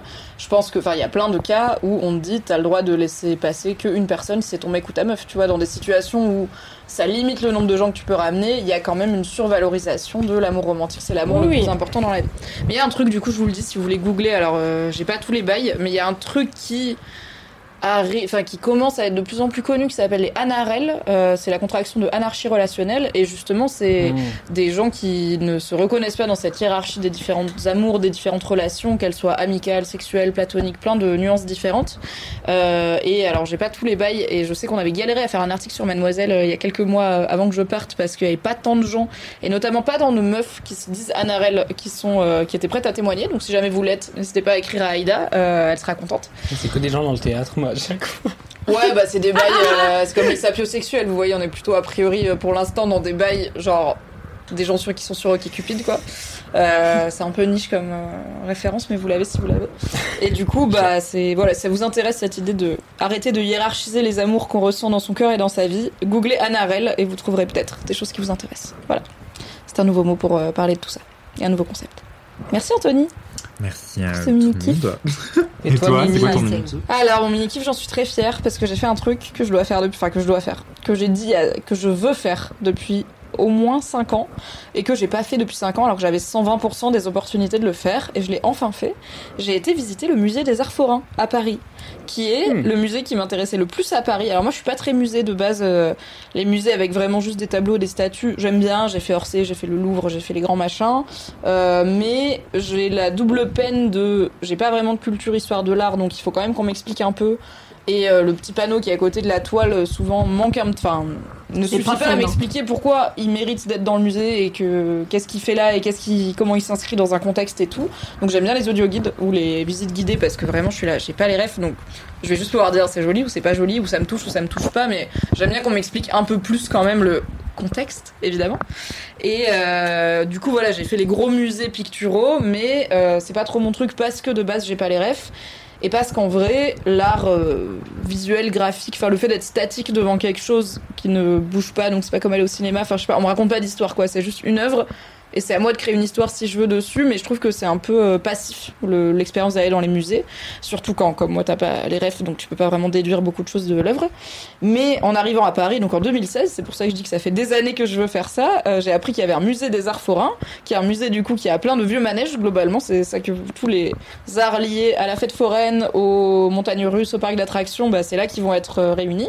Et euh, il y a plein de pièces anciennes et tout. Et je savais que c'était un musée qui est interactif, où tu peux faire des manèges, tu peux monter sur des vieux carousels et tout. Donc je m'étais dit super. Et il y a une visite guidée.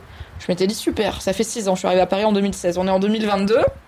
J'ai été au musée des Arts Forains la semaine dernière. Finally, Congrats. croyez en vos rêves, ça peut vous arriver. C'était pas dur, j'ai été sur Google, j'ai acheté un billet, voilà, c'était facile. Deux billets car j'y étais avec mon mec. Alors, le musée des Arts Forains à Paris, ça coûte une vingtaine d'euros la visite guidée et ça dure bien trois heures. En vrai, c'est long Ah quoi. ouais Le lieu est pas si grand, mais déjà, bah, il y a toutes les activités à faire qui font que, comme en plus, ils veulent que tout le monde passe, c'est pas un truc genre. euh, Enfin, en- je vais vous le faire depuis le début. Le musée des Arts Forains, c'est un lieu qui est dans des vieux pavillons à Paris que je connais. Enfin, c'est donc c'est à Bercy Village, qui est un endroit à Paris pas loin de la Seine et donc de Bercy, euh, l'accord Hôtel Arena Bercy, quoi, le parc de Bercy, euh, où euh, en fait c'est des vieilles halles. euh, c'était les halles pour entreposer notamment le vin. C'était les halles au vin du bord de Seine, qui à l'époque étaient à Bercy et pas à Paris même. Tout ça, je l'ai appris pendant la visite guidée du musée des Arts Forains, bien sûr. Où du coup c'était plus facile d'achalander les tonneaux de vin parce qu'il y a la Seine pas loin sans payer les taxes de faire du, commerce dans Paris. C'était à l'époque aux portes de Paris. Maintenant on est vraiment dans Paris intramuros et euh, c'est des super beaux bâtiments où en gros c'est des, des grandes halles avec des toits pointus en grosses briques et il y a plein de comme maintenant évidemment elles sont pas désaffectées, mais elles ne servent plus à leur euh, usage originel. Ils ont laissé pousser plein de plantes euh, dans les pavés, dans du lierre sur les murs et tout. C'est vraiment, euh, il y a un côté vieux bâtiment, mais très vivant, qui est hyper cool et qui change. Moi, je suis pas très sensible au style haussmanien et tout ça, donc euh, je suis plutôt genre, tu me donnes un truc à moitié effondré avec euh, du lierre qui pousse dessus, je suis ravie. Du coup, j'étais ravie. Et c'est un mec, alors j'ai pas tout, tout révisé, mais en gros, euh, c'est une collection unique de privés d'un de passionnés euh, d'art forain et de l'histoire de l'art forain qui ont du coup petit à petit réuni plein de pièces différentes et y compris fun fact dans la cour. Donc tu arrives dans une grande cour intérieure où il y a ces fameuses halles de chaque côté et il y a trois halles ensuite à visiter qui sont euh, du coup euh, visitées euh, avec un ou une guide spécialisée. Et euh, dans le l'allée principale, donc avant qu'on rentre dans les pièces, il y a des moulures de visages comme des gargouilles un petit peu qui sont sur tous les murs, qui sont des moulures euh, qui avaient qui ont été créées par le mec qui a créé la marionnette des Guignols et qui au moment où ils ont fermé l'atelier étaient là. Bah, en fait, ils vont détruire tous ces modèles en plâtre de plein plein de têtes et de caricatures que j'ai faites. Si vous voulez en récupérer, venez en récupérer. Donc il y a beaucoup aussi d'histoires de sauver des pièces dans le musée des Arts Forains qui n'étaient pas considérées comme valables, euh, c'était pas considéré comme des œuvres d'art. Enfin voilà, on voit un carrousel, un machin comme ça, c'est un outil, c'est une attraction, c'est pas une œuvre d'art, donc il n'y a pas, a pas de volonté de préservation. Et du coup, bah, la mission aussi de ce musée, c'est de préserver des choses qui pour beaucoup ont été détruites ou oubliées parce que euh, oui, ok, il y a 1000 orgues de foire euh, dans le monde, donc on n'a pas besoin de les garder, mais au bout d'un moment, il y en a de moins en moins, et il faut bien que quelqu'un s'occupe de préserver les derniers. Et du coup, la visite guidée, c'est 3 heures. On passe dans trois salles différentes et où on apprend plein de choses sur plein, plein de pièces différentes de l'art forain. Par exemple, maintenant, en regardant un carrousel, je peux savoir dans quel pays il a été fabriqué, s'il est anglais ou français, selon de quel côté le cheval tourne la tête et de quel côté ses oreilles tournent. C'est une des, un des fun facts que vous pouvez apprendre au musée des arts forains. Incroyable. Mais Et- tous les chevaux de manège ont les oreilles qui tournent. Non, euh, elles sont fixes, mais selon comment ils ont créé le cheval, quoi. En gros, en France, on a, alors je vais dire une connerie, c'est en France ou Angleterre, c'est l'un des deux, mais en France, on les oreilles, les chevaux ont les oreilles qui vont tout droit, enfin qui sont face à eux, alors qu'en Angleterre, ils ont les oreilles qui vont sur le côté. Donc si tu prends un carrousel avec un cheval qui a l'oreille qui va sur le côté, ça veut dire qu'il est pas français. Et aussi, les les chevaux regardent tout, toujours sur un carrousel vers l'extérieur, et du coup, euh, ils tournent dans l'autre sens en Angleterre, comme ils conduisent, euh, ils roulent à gauche, tu vois. Du coup, euh, selon où tourne, où le cheval tourne la tête, vous pouvez savoir où a été fabriqué votre carrousel. Toutes ces petites compétences qu'on peut acquérir dans une Mais c'est fou, ça me servira peut-être un jour, on ne sait pas, pour briller en société, pour sauver le monde, on ne sait pas, mais je peux reconnaître la manufacture d'un carrousel. Et évidemment, le moment le plus fun, c'est quand même quand on peut faire les attractions. Donc il y a plusieurs attractions à faire. Il y a un truc où, euh, en gros, donc t'es assis, devant toi il y a un comptoir et chaque joueur a sa partie du comptoir et il faut lancer une boule dans des trous. Et il faut bien viser les trous, donc il faut faire rouler une boule jusqu'à des trous, ça c'est la base. Et devant toi, du coup, t'as des modèles de petits chevaux comme un, bah, comme un, comment on dit, une course de chevaux quoi. un J'allais dire un PMU, mais c'est ça. Ou du coup, toi, t'as, bah, par exemple, j'étais numéro 9, j'ai mon cheval numéro 9 et si je mets la boule dans le bon trou, ça va le faire avancer. Et du coup, c'est une course où tous les visiteurs, la visite guidée, je dirais, on était une trentaine, euh, assez mixte parents, enfin adultes, enfants, beaucoup de familles évidemment, beaucoup de gens qui d'autres pays. Alors malheureusement, la visite elle est vraiment en français et en français quoi, c'est tout. Donc il y avait des gens, euh, il y avait un petit monsieur, on aurait dit qu'il sortait de là-haut, il était trop mignon, il avait un petit Oh. chapeau et une canne, et il était euh, américain. Et vraiment, j'étais là, mes frères, toi, tu viens un moment. euh, c'est que des émotions quoi, only vibes. Tu sais pas ce qui se passe, t'as zéro rêve, c'est juste on te dit de faire des trucs, tu fais des trucs quoi, let's go. Mais parce que vraiment il y avait et même il y avait pas trop de voilà, il y avait pas trop d'accessibilité en termes de langue étrangère. Mais pour moi qui parle français, c'était top. Et du coup, bah, on a fait la course de chevaux. On a fait évidemment un très vieux euh, carrousel euh, vraiment euh, classico avec les canassons qui montent et qui descendent. Et il y a un manège. Et franchement, c'est moi, j'ai eu un peu peur. Après, je suis une personne qui n'aime pas les émotions fortes, mais j'ai eu un peu peur. En gros, c'est un carrousel, mais de vélo. C'est un truc qui date de la fin du 18e siècle. Non, du 19e siècle. Et c'est un carrousel, mais du coup, c'est que des vélos qui sont tous fixés ensemble, des bicyclettes là à l'ancienne, euh, année 1900, qui font un rond. Et tu montes dessus, tu t'installes, donc t'as soit vraiment une selle, euh, soit une petite banquette pour les enfants. Et t'as des pédales. Et en fait, c'est un manège mécanique, c'est-à-dire c'est les gens qui sont sur le manège qui font avancer le manège. Donc tu t'installes, la go, la guide, elle desserre le frein et elle dit vas-y, let's go pédaler. Mais en fait, ça bombarde au bout d'un moment. T'as 20 personnes qui bombardent sur des vélos qui tournent en rond. Ouais, et, ouais. et j'étais là, je levais la tête, j'étais là, mais on va, on va quand même super vite. C'est-à-dire, en vrai, t'es assis sur une selle et tout, mais t'es pas sécurisé. Enfin, c'est vraiment un carrousel, hein, c'est moi qui ai 8 ans. Mais si tu tombes de ce truc en pleine vitesse, tu racles, tu te racles bien la gueule quand même. Et j'étais là, c'est comme dévaler une pente en vélo, quoi. Vraiment, on va quand même super vite. Et quand tu lâches les pédales, elles continuent à tourner, puisque c'est des fixies, euh, évidemment, c'est à l'époque. Et ça, c'est, je trouve, le meilleur manège. Il est trop bien, mais quand même, j'étais là, Hum, j'ai un peu des émotions. Il y a des, il y a des automates, il y a, euh, alors apparemment, c'est un lieu qui vit à la fois des visites guidées et, euh, mais aussi beaucoup des privatisations pour des événements. Et notamment, j'avais fait quelques stories sur place et il y a une mad qui m'avait écrit pour me dire que sa boîte l'avait privatisé pour un événement de Noël. Du coup, il y avait des stands de churros à l'intérieur, des vrais forains et tout, Oh. mais qui font revivre des vieux manèges, donc c'est trop cool. trop bien. Des vrais fourrins. Enfin, des forains actuels, quoi. des forains contemporains de notre époque qui n'ont pas forcément connu les manèges avec des vélos dessus. Mais justement, le manège à vélo, est-ce que je suis nul en physique et en loi. euh, Vas-y, j'ai fait Centrifuge, back je sais L, on va improviser. Mais tu crois que, genre, 10 personnes qui vont à 20 km/h fixées ensemble, est-ce que ça fait 100 km/h ou est-ce que ça s'accumule ou est-ce que, en fait, le fait qu'on. Je pense qu'il y a une forme d'exponentielle. d'ex- C'est un peu exponentiel. Euh, mais euh, je pense pas que 20 personnes qui vont à 10 km/h, ça fait 200 km/h. je non, pense pas que ça s'additionne comme que ça se multiplie comme ça. Si vous faites de la physique, Mais en vraiment, vrai- euh, intervenez. hein. Ouais, ouais, n'hésitez pas sur le chat. Le Ça doit s'aplanir à un moment donné en termes de vitesse. Bah, ça plafonne, non Ouais, Surtout qu'en plus, ils sont fixés pas. ensemble, je pense Zoc pas- a juste écrit logarithme sur le chat. Je sais pas ce que ça veut dire. Et Zoc, j'ai fait un bac L. C'est pas une Logarithme. chanson Non Ou un rythme musique Ou un genre musical, là, non j'ai fait Non, non, c'est un truc de maths. mais logarithmique. Genre, je sais que c'est un mot, mais je sais pas ce que ça veut dire. Ah Aide-nous, aidez-nous. Au lieu de vous moquer, là, je vous vois sur le chat. Le logo. C'est pas Ah moi non, qui je crois que le logo bi, je crois. Non Donc, I don't know, frère, tu me poses des questions de musique et de maths Qu'est-ce que tu veux que je te dise? C'est moi Mimi Du coup, le musée des arts forains, c'est grave cool, euh, l'interactivité est grave cool, et moi j'aime bien euh, tout ce qui est voilà préserver des choses qui sont pas forcément considérées comme méritant la préservation euh, en leur temps. Et c'est notamment ce qui fait que je suis passionnée par l'archéologie d'internet et l'archivisme d'internet et tous les gens qui essayent de garder des choses qui sont par définition éphémères puisqu'elles sont euh, en ligne. Et là, bon bah du coup c'est une autre version de choses qui auraient pu être éphémères mais qui méritent d'être sauvegardées, qui sont tous ces manèges. Il y a une vraie histoire de qu'est-ce que ça représente, à quoi ça ressemblait les fêtes foraines à telle époque, euh, qu'est-ce qu'ils y, qu'est-ce qu'ils y faisaient les gens.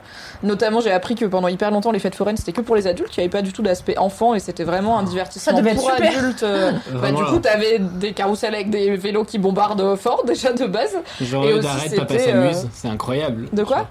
Genre, eux, non, tu restes sur le côté, papa s'amuse. Ouais, c'est génial. C'est papa et maman vont à la fête foraine, le gamin il reste à la baraque parce que c'est des manèges un peu à sensation, c'était des lieux où De l'alcool aussi. C'était aussi des lieux de sociabilisation à une non enfin mixte à Ouais. une époque où les rapports hommes-femmes sont très codifiés, les lieux de séduction sont très codifiés donc pour une jeune femme d'une certaine époque, ça peut aussi être le lieu où elle peut voir euh, différents jeunes hommes ou jeunes femmes et peut-être euh, sortir de son cercle immédiat. J'ai l'image de Cassie dans Euphoria.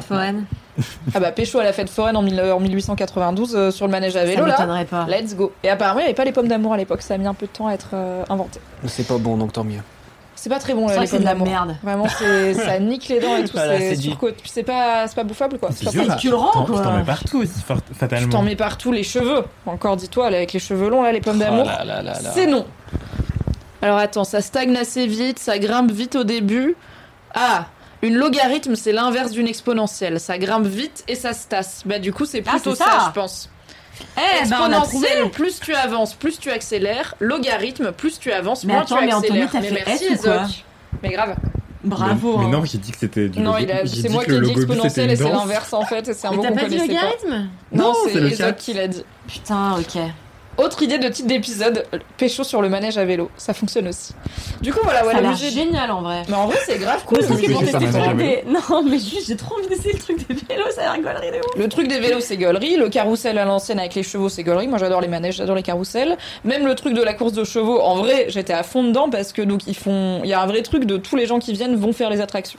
Donc c'est pas, euh, on est une visite guidée à 20, il y a 10 places, on en prend 10 et on fait passer un prio les Mm. enfants. C'est vous inquiétez pas, on a tout le temps, tout le monde va passer. Passer. Donc même les grandes personnes comme moi peuvent dire bah oui parce que moi j'avais aussi envie de faire les manèges quand même. mais c'est toujours pour les enfants. Mais le petit vieux de là-haut, il faisait les manèges aussi.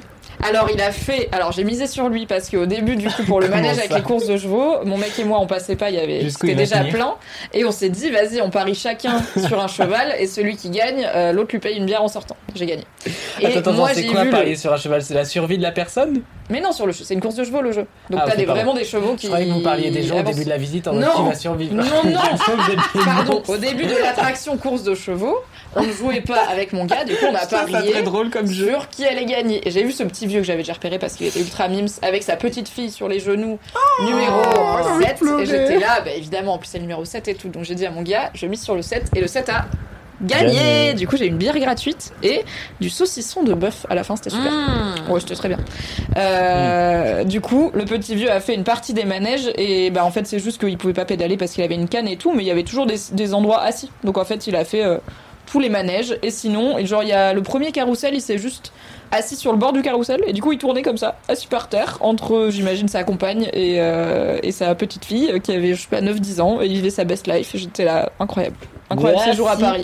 J'espère qu'il a kiffé même s'il n'avait pas le sous-titre euh, de la visite. Mais donc voilà, le musée des arts forains, le lieu est très beau. C'est vraiment des gens passionnés qui t'expliquent les trucs, donc il y a possibilité de poser plein de questions, d'être très très euh, nerd euh, des arts forains et ça marche. Euh, Il y a des attractions à tester, donc c'est super. Ça prend une bonne après-midi, une bonne demi-journée, on se fout pas de votre gueule. Ça coûte 20 balles, c'est à Paris. Et le lieu est très beau, et c'est top. Et après, vous pouvez boire un coup à Percy Village, ce qui est, un endroit cher, mais sympathique euh, architecturalement. Donc c'est à vous de voir quoi. Il y a une série documentaire sur Netflix qui s'appelle euh, Maison extraordinaire, je sais pas quoi, il y a toujours 2000 sous-titres. Et dedans, il y a un gars, il, je sais pas, il est retraité, il doit avoir 65-70 balais. Et lui, son truc, c'est... Ah oui, le micro. Bien joué, J'étais là, pourquoi il, je trouvais ça bien. Euh, oui, euh... Ce n'est pas sous-entendu salace. Et, euh, et donc le retraité, il a décidé que dans son jardin, il voulait faire un roller coaster. Et donc en vrai, euh, t'as 30 minutes de ce gars qui euh, bah, essaye son roller coaster, sauf que bah, il est obligé de mettre une marionnette dedans, parce que sinon il se défonce Oui. la gueule toutes les 5 minutes. Oui, Et oui. c'est- N'essayez et pas le roller coaster vous-même. De euh, ouf. Je me suis dit, il y a vraiment des gens, c'est ça qui font de leur retraite. Genre, ils fabriquent des roller coasters et en vrai, c'est trop cool. Et est-ce que je peux les faire pipi? Je me ressens depuis une heure. Non. Oui, il va Merci. faire pipi, y a pas de souci. On va euh, faire le jingle des gros kiffs et lancer le gros kiff de Mathis, voilà pour info. Comme ça, tu sais où tu reviens. Bah, je suis pas sûr qu'il marche plus, hein, on peut essayer, mais. euh, On va le tenter. Merci pour ces mini kiffs. Merci Pardon. Kalindi aussi. Ah Désolé, j'ai envoyé Marine, j'ai paniqué. C'est pas grave. Je connais pas. Alors que c'est super LMK. C'est vraiment difficile de reconnaître Souchon. Jingle, merci Marine Normand, merci Valentin. C'était le jingle des gros kiffs. Waouh, Arrivé merci, façon Valentin. Merci Valentin. Mais c'est les LMK en live Twitch, c'est toujours un petit peu, euh, voilà, euh, plus compliqué. C'est les aléas du direct, comme on dit. Euh, tu rattraperas ça au montage si tu y tiens, mais en vrai, il y a pas C'est de très problème. drôle le, le- C'est le tout. plan. euh, en fait, vous saurez que du coup, on a un écran avec le retour de Oui, ce qu'on voit en direct et on dirait un couple en thérapie. C'est vrai, et moi qui suis là, mais alors qu'avez-vous à ce euh, euh, Quand il vous parle de sa mère, ça vous fait quoi Ça me fait franchement mal. Mathis, commence donc et Kalindi rattrapera les wagons. C'est quoi ton gros kiff? Mon gros kiff, euh, c'est pas un kiff du tout actuel, euh, c'est un Top. kiff que, qui est un peu constant. Encore que, encore Comme une Ruby, fois, du coup. euh, de quoi?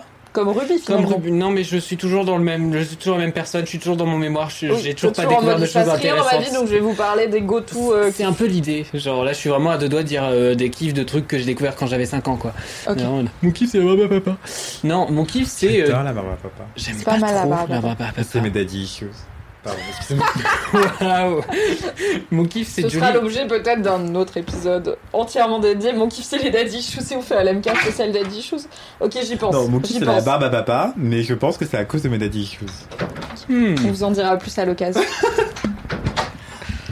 Mon kiff, c'est Welcome qui back. arrête pas à fermer la porte. En même temps on n'a pas vraiment besoin de fermer la porte, on dérange pas grand monde dans le bureau à 21h49. vient de m'arriver une expérience traumatisante. Quoi Oui, Euh, on fait pipi la lumière, oui. Oui, la La lumière est lumière ne marchait pas. Oui, ici. Et je savais pas, j'étais à tâtons, mais il y a tellement de petites activités quand on va aux toilettes en fait, dont on ne se Et doute oui. pas. Et oui, Comme se laver les mains, trouver le PQ, enfin voilà, c'était une sacrée expérience. Merci d'être suis- venu en un morceau pour nous conter cette épreuve. prie, c'est mon Je me travail suis en senti immersion. vivre aussi quand ça m'est arrivé tout à l'heure. Je dit, c'est donc ça le métaverse. C'était génial. C'est donc ça le métaverse. Exactement. Oui. Eh ben écoute, t'as pas raté grand chose, à part le Bah non. jingle de Marine qui est parti en mille Oh. phrases, c'est pas très grave. Chouette. Mathis, c'est quoi ton gros kiff Mon gros kiff, c'est les recettes de cuisine. Non, je déconne. Il est désagréable. Mon gros kiff, c'est Julie Andrews, euh, que j'aime d'amour, qui est une actrice euh, britannique euh, qui a désormais 86 ans et qui est toujours en forme, euh, bon On pied, bon oeil. On l'aime très fort. Et euh, c'est une petite mamie que vous connaissez forcément. Euh, si le nom ne vous, ne vous dit rien comme ça, euh, vous la connaissez sûrement avec Mary Poppins. Euh, Julie Andrews, c'est une actrice qui a commencé euh, très vite dans les années 60 avec des musicals euh, et qui en fait euh, a Tu veux fini dire des comédies musicales ou des films de music hall? Alors d'abord, euh, d'abord des... Littéralement, je sais pas vraiment ce que c'est que le music D'abord des comédies musicales euh, sur scène, vraiment de la, de la Ok. performance scénique, tout ça. Et euh, très vite, Walt Disney lui propose un, contrat euh, pour euh, Mary Poppins, où elle incarne ce rôle donc euh, cultissime maintenant. euh, et euh, qui Tu est- sais dire le truc ou pas? Non, absolument pas. Super califragilisticexpialidocious. Clipper ce moment, merci. Et, euh, et du coup, euh, après ça, en fait, elle a fait plein d'autres films que les gens connaissent peut-être moins, du coup. Euh, On a la mélodie du bonheur. La Mélodie du chat. Bonheur, justement, qui est venue un an après et euh, qui a été euh, un gros succès, euh, enfin, en tout cas, qui a un succès en termes de classique, on va dire, parce que c'est vraiment un gros classique, ça dure 2h40, c'est interminable, et moi, je l'adore, ce film. C'est où, en gros, elle joue euh, une meuf qui est une nonne, euh, qui est un peu clouless, genre, qui a pas vraiment, euh, qui est un peu candide, on va dire, sur les bords, mais qui est toute kiki et et voilà qui s'appelle Maria et qui euh, se retrouve à être un peu euh, intendante dans un pensionnat mais ça parle de nazisme c'est chelou on comprend pas il y a 30 minutes d'intrigue ça dure Unexpected 2h40 nazi. Ok. Unexpected Nazi mais, mais le film est vraiment très très bien et il y a plein de chansons qui sont euh, génialissimes et euh, des chansons que vous connaissez probablement et, je me rends compte de ça parce que j'adore regarder des comédies musicales. Il y a souvent des chansons où vous regardez le film où vous s'attendez à rien et vous en ça oui mais, mais oui mais voilà et ça arrive souvent c'était pas très précis comme description, mais vous l'avez à la maison. Voilà. Comme quand tu regardes un film et d'un coup il y a un truc qui est devenu un même après. Oui, Et tu exactement. fais le même du coup de DiCaprio qui est là en mode Ah C'est de ça que ça. Exactement. Voilà, on est sur ça. On est sur, on est content de reconnaître l'endroit d'où ça vient de base. On est un peu des archéologues de la pop culture. C'est beau. Tout à fait. Et donc euh, après ce rôle-là, en fait, elle a été un petit peu enfermée dans ces stéréotypes de euh, bah, jeune fille bien faite sous tout rapport, euh, tout mimi- toute mimi. Enfin genre parce que vraiment bon Mary Mary Poppins, Poppins. elle est un peu vénère, non? J'ai Oui, pas vu Mary Poppins, mais il me semble qu'elle hein. est quand même. Euh, elle est Oui. ferme, quoi. Elle a du comme, cran. euh, Elle a du cran, mais euh, elle reste Et elle fréquente que des gens sous LSD, c'est sa caractéristique première en fait. Mais Non, mais est-ce que c'est c'est pas un choix de vie au moins divertissant? Bah, je sais pas, elle a un oncle, quand il rigole, il va au plafond tout le temps. Enfin, c'est- elle est vraiment entourée que de gens qui ont pris des psychotropes. Fran- Franchement, c'est ce qu'il a défini, quoi. Peut-être que c'est elle qu'on a pris trop, non? C'est possible. Et ouais. si, c'est- si tout le monde est à contresens sur l'autoroute, c'est que c'est elle qui est à contresens sur l'autoroute. À contresens, ma chérie, tu es à contresens.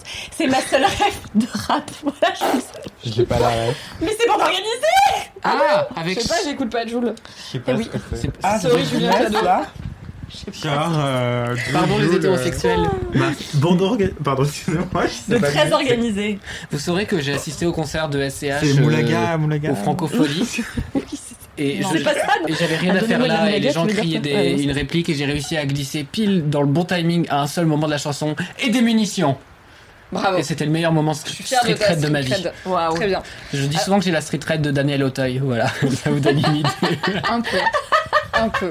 C'est quoi, oui. Je l'adore. J'aimerais pouvoir démentir, mais je, J'ai une casquette, c'est tout. Je, je On a un peu des fans dans le chat. On a Valérie qui est ravie, qui dit meilleur kiff, Julie Andrews, ma vie, Victor et Victoria. Mais d'ailleurs, il y a pas un film qui est sorti, un biopic, euh, il y a 2-3 ans qui est sorti. Ils ont sorti un documentaire sur elle Ouais. que j'ai vu sur Arte et comme beaucoup de documentaires euh, biopic Arte, j'avoue, je l'ai clairement oublié genre euh, après l'avoir regardé. Enfin, c'est très chouette, t'apprends des choses sur le coup et après t'es un peu en mode c'est juste des gens qui ont parlé d'elle à la troisième personne en mode She had this very special thing she did. Mais alors pourquoi elle voilà, te plaît autant? Et pourquoi elle me plaît autant Parce que bah du coup, après donc la mélodie du bonheur et cette espèce d'image de meuf un peu cucu, elle a essayé de se, se renouveler. Donc ça a plus ou moins marché. Elle a fait toute une espèce de, de vibe de, de flop de film comme beaucoup d'acteurs et d'actrices euh, légendaires. Et elle a fait ce fameux film donc dont euh, quelqu'un parlait sur le chat, qui est Victor Victoria et qui est euh, un de mes films préférés, qui est génial et qui est un film de Blake Edwards. Blake Edwards qui est celui qui a fait plein de films connus avec Audrey Hepburn. Comment il s'appelle le, le fameux truc, le. Machin sur canapé. Diamant, Tiffany. Diamant sur canapé. Ouais, voilà, Diamant sur Breakfast canapé. Voilà, Breakfast at Tiffany's, etc. Tout ça, c'est Black Edwards, et donc qui était aussi le, le mari accessoirement de Julie Andrews. Et euh, ils sont restés ensemble pendant des années. Et donc, Victor Victoria, c'est un film incroyable, film qui met vraiment en valeur, je trouve, le, le côté très smart dans le jeu de Julie Andrews, qui est toujours très subtil et en même temps très virtuose par rapport à la voix, parce que c'est aussi une comédie musicale. Où en gros, dedans, c'est une espèce de cantatrice sur le déclin, où vraiment elle arrive, ils sont dans une espèce de Paris complètement fantasmé par les Américains, mais c'est encore plus drôle. Où Le vraiment... Paris Ratatouille. Le Ah bah, c'est le. Paris Ratatouille où ils sont renés, mais euh, renés dans les espèces de bistrots et tout, euh, où en gros elle essaie de foutre un putain de cafard par terre pour pas payer son repas. Enfin, on est, on est là-dessus. Et elle rencontre un mec euh, qui, pareil, est un peu ruiné, qui a un peu cette culture cabaret, euh, qui est un mec gay, euh, euh, qui essaie de gagner sa vie en faisant de la petite chanson et tout. Et en fait, Alors, question de noob, quand tu dis c'est un mec gay, de quand date le film et est-ce que c'est admis que c'est un mec gay? C'est admis totalement. ok, euh, c'est- il y a des il arrête relations pas de se définir comme une Ok. folle, etc. On est vraiment sur quelqu'un comme Et ça. On est quand là? On est. Euh, Victor Victoria, Bah, je attends, veux pas vous quoi, dire de Google? bêtises. Pour moi, c'est les années 80. Pour moi. Ok, d'accord, oui, c'est moins vieux que ce que je pensais. Moi j'étais sur. euh, Ouais, mais en même temps, on est Mary sur Poppins, du late. Black Edwards. Ouais. Et, et du coup, dans le film, donc, 82, le compas dans l'œil. eh, Bravo. ce duo est incroyablissime parce que du coup, il lui fait écoutez, euh, votre carrière là comme ça, elle est ruinée, mais en même temps, vous avez du talent. Euh, moi, je suis smart. On va trouver un moyen de faire un, un truc. Et en gros, il lui dit vous allez vous faire. Je spoil pas. hein, c'est vraiment l'intrigue de base du truc. C'est vous allez vous faire passer pour un homme qui se fait passer pour une femme. Donc en gros, on fait comme si elle était un transformiste. Donc tout le numéro, euh, elle est en femme et à la fin, elle enlève la perruque et comme les gens sont complètement stupides, le fait d'avoir une personne de cheveux courts, ils sont en mode c'est un homme et, et du coup à chaque fois les gens trouvent ça encore Ça plus fou. Le genre, ça tient à très peu de choses. hein. Vous savez, finalement, une coupe de cheveux et puis c'est torché. Hein. Exactement, et c'est et c'est justement ce dont parle le film. Et franchement, film de Blake Edwards dans les années 80, Blake Edwards qui quand même dans, euh, je crois que c'est Breakfast at Tiffany's où il y a quand même l'imitation par une personne blanche, bah, d'une personne asiatique qui est très gênante. Ce qu'on fait moins de nos jours. Ouais. Ne faites pas ça chez Ouais, vous. c'est- Ni au cinéma, face, ni à la télé, ni nulle part. Ne faites pas ça. Voilà. Du coup, j'avais j'avais très très peur en voyant Victor Victoria et le fait que ça parle autant de genres et bizarrement c'est unproblématique, mais genre tout le long c'est toujours très smart et à chaque fois que tu dis euh, et ben ça prend le chemin le plus haut. Enfin c'est c'est toujours très bien foutu. Et donc Julie Andrews, voilà, c'est une carrière un peu improbable comme ça, avec euh, plein de petits trucs, euh, genre euh, par exemple elle a joué la reine dans Shrek. Enfin, elle a fait la voix de la reine dans Shrek. Je trouve ça Incroyable anecdote. mais voilà, il y, a- il y a plein de trucs comme ça. Et moi j'adore parce qu'à chaque fois que je gratte un peu dans la biographie de Julie Andrews, je trouve un nouveau fun fact. Et euh, par ailleurs, elle continue à donner des interviews. C'est une petite mamie adorable. Et quand Mary Poppins euh, Returns est sortie, euh, bah, c'était euh, Emily Blunt qui jouait le rôle, qui l'a fait d'ailleurs à merveille. Je trouve que pour le coup, le remake est vachement bien fait. Et ils avaient proposé à Julie Andrews de refaire un petit, une petite apparition, un petit Mhm. caméo. Elle a refusé en disant non parce que c'est son moment à elle et j'ai pas envie que les gens ils soient en train de regarder et euh, le film et qu'à la fin ils fassent Oh, that's the real Mary Poppins. Et franchement, je trouve ça classe de sa part. Quelle pureté. De ouf. Et vous saurez d'ailleurs que dans Mary Poppins Returns, il y a aussi euh, le mec qui jouait. euh, comment il s'appelle le, mec des, des, chimines- des, des chimneys là, le mec des cheminées dans Un Mary Poppins. Vous vous souvenez le ramoneur? Euh, Ah, bah, il, amoureuse de lui. et bah, il joue un rôle dans J'ai Mary Poppins sur évidemment c'est le ramoneur, mais je vous laisse la compléter chez vous. C'est évidemment c'est le ramoneur qui t'a plu parce qu'il ramone. Non mais tu fais ramoner. Vous l'avez? Vous l'avez, vous l'avez. Ok. Je suis pas une personne Vous subtile dans l'avez. la vie, c'est pas grave, tu, l'auras, tu l'auras Mathis. ça viendra. Ça va pop, ça va kicker un moment. Voilà, toujours est-il que du coup c'est mon kiff. Euh, accessoirement, c'est une personne qui a encore une voix de zinzin alors qu'elle a eu, comme beaucoup de chanteuses, un moment de sa vie où elle fait Ah, je ne peux plus chanter, je dois me faire opérer des cordes vocales et peut-être je vais perdre ma voix à tout jamais. Donc euh, voilà. c'est pas a- grave, c'est pas comme si c'était mon identité, Non, donc mais ça ira. Donc voilà, vous pouvez suivre toutes ces interviews, toutes ces biographies. En plus, elle est smart, elle a de l'esprit, elle est tellement drôle à regarder. Genre vraiment, elle est pétillante, elle a du répondant. Je l'aime très fort. C'est un peu, euh, pour moi, c'est l'alter ego de Barbara Streisand. Pas, pas la même génération, mais moi, je l'ai- pour moi, c'est Une mes deux énergie idoles. un peu ouais. similaire. Une tata cool. Ouais, c'est Chez ça. qui t'as envie d'aller passer un week-end parce qu'elle va te raconter des anecdotes absurdes. Ouais. T'emmener faire des trucs De qui ont ouf. pas de sens mais qui sont fun et peut-être râler un peu mais it's good. Puis, puis kiffer. aussi, aussi, puis aussi une icône de l'époque qui a pas peur d'être drôle. Qui a Cool. pas peur d'être drôle. Ah, je suis avec une dernière anecdote sur Julie, sur Julie Andrews et après j'ai terminé. Je vous ai parlé tout à l'heure d'Audrey Hepburn. Audrey Hepburn s'est fait connaître aussi avec, enfin, s'est fait connaître. Ça fait partie des films un peu cultes d'Audrey Hepburn. Il y a My Fair Lady, qui est un film globalement où euh, une meuf euh, des bas quartiers euh, populaires de Londres, il y a un type euh, qui, euh, je me souviens plus de l'appellation de son métier, mais en gros il maîtrise les accents de Londres et il arrive à situer euh, à une rue près là où habitent les gens d'après leur accent. C'est un peu abusé mais en vérité, les accents étaient très marqués à une époque à Londres, et du coup, on pouvait Ouais, en ouais, effet ouais, un peu les savoir. Anglais, moi j'y crois, tu vois. Je suis là, Voilà. Royaume-Uni, j'y crois. Et du coup, le but du film, c'est de dire, euh, je vais réussir à la faire passer pour une aristo euh, au fur et à mesure en lui apprenant à parler parfaitement anglais. Ah. Et ils ont casté dans ce film-là, du coup, Audrey Hepburn, alors que de base, c'était un peu le rôle de Julie Andrews qu'elle jouait sur scène depuis des années, et euh, ça, voilà, ça a créé beaucoup de remous. Le et drama. les médias ont beaucoup posé aussi ça comme une, une opposition entre entre les deux, tu vois. Bien sûr, on adore Parce que la faire que les femmes elles. blablabla, et a priori, c'est un peu largement fantasmé. Enfin, en tout cas, elles- toutes les deux, a priori, elles n'ont pas été aussi cons que ça. euh, voilà. Oui, c'est pas elles qui choisissent à la fin. Bah aussi, non, en fait, c'est pas euh, elle qui ont signé les trucs, quoi. Donc, euh, donc voilà. Donc euh, un personnage à suivre, Julie Andrews. Regardez toute sa carrière, c'est fantastique. Regardez ses interviews, regardez les TikTok sur Julie Andrews avec ses, ses best répliques. Enfin, moi, je l'aime trop. Voilà. C'est quoi le film que tu conseillerais pour quelqu'un qui a jamais Victoria, vu de définitivement. Victor Victoria. Incroyable. Vraiment. Très bien. Très, on a Valérie drôle. sur le chat qui fait une Kalindi parce qu'elle dit Julie Andrews, je l'aime plus que ma mère. Voilà. Ce qui est quand même un compliment lourd de sens, sauf si ta mère est vraiment nulle, auquel cas ça vaut pas grand chose. Mais je pars du principe que ta mère est quand même sympa et que tu l'aimes bien. quoi. Merci Mathis pour Mais ce avec kiff. plaisir. C'est vrai que pour moi c'est juste la meuf de Mary Poppins que j'ai pas vue donc je suis vraiment en mode je n'ai aucune info, aucun affect sur euh, cette actrice et je pensais honnêtement qu'elle était plus de, de parmi nous. Mais du coup ça donne un peu envie de découvrir son œuvre quoi. Mais non mais dans ma tête Mary Poppins c'était vraiment euh, limite Blanche-Neige tu vois genre 1934 Bah, alors que pas du non, tout. c'est 64. C'est 64. Mais attends, elle est née en 35 ou 36, un truc comme ça, euh, Julie Andrews. Enfin, 86 balais quand même. Hein, donc, Oui, oui, euh, non, elle est âgée, mais je veux dire, elle est dans ma tête, c'était quasi impossible humainement qu'elle soit Ah encore oui, vivante non, non, parce que je n'ai aucune possible. idée de quand datent les choses finalement. Elle tient debout. Merci Mathis. Vieux chrono. Kalindi, c'est quoi ton gros kiff de retour dans LMK Euh, mon gros kiff, pardon. La go met son micro près de sa bouche et elle fait. Vous m'entendez C'est pas facile. hein. Mon gros kiff, c'est une femme qui s'appelle Sylvie. Euh, C'est pas moi. je me suis dit, oh my god. Non. Ah, désolée C'est tout Un jour, je le ferai. Franchement, non, après je vais rougir, je pourrais pas me foutre, ça va être très chiant, ne fais pas ça. Ok. C'est qui Sylvie Alors, Sylvie. En gros, vous n'êtes pas sans savoir que cet été, j'étais en Grèce. J'étais en Grèce. Puisque vous la suivez toutes et toutes sur Non, mais- Instagram, non, mais je tout l'heure. Si vous me suivez pas, suivez-moi parce que tous je bloqué, beaucoup. hein. Vraiment. Et euh, donc j'étais dans les Cyclades sur une île où je vais depuis trois ans qui s'appelle Syros et il s'avère tout va être relié vous allez vous en rendre compte Tu vas vraiment Attends. à la cirrhose en vacances quoi. Oui, c'est c'est une maladie. D'ailleurs le groupe de mes La vanne s'écrit toute seule. non Le mais c'est vrai que le premier groupe euh, avec mes amis avec qui je suis partie la première année s'appelle Syros en Grèce euh, donc voilà. Évidemment. J'adore. Est-ce que t'as un master de tes adresses en Grèce? Jamais Je n'ai aucune application. Euh, non mais Kalindi Non. est très peu technologique. j'ai des applications. elle J'ai. City Mapper et puis c'est à peu près tout quoi. Oui, un- mais comment tu fais pour retourner dans les adresses que t'as bien aimées Bah tu sais Syros c'est pas hyper loin hein.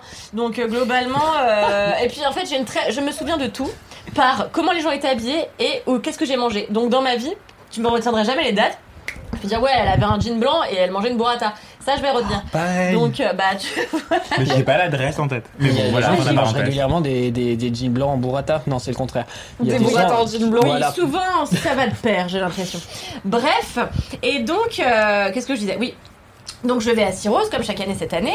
Euh, J'y vais qu'avec mon compagnon et euh, en fait il s'avère que nous avons passé notre temps dans une petite, euh, dans un petit Airbnb vraiment très sommaire en termes de cuisine. Je n'ai pas pu cuisiner beaucoup. J'ai donc dû aller au restaurant malheureusement. Mais comme on a vu dans tes stories, tu t'es laissé mourir de faim. Ah, j'étais La à deux personne, doigts, puis ouais. bout d'un moment je me suis dit bon arrête d'être asile, va quand même au restaurant.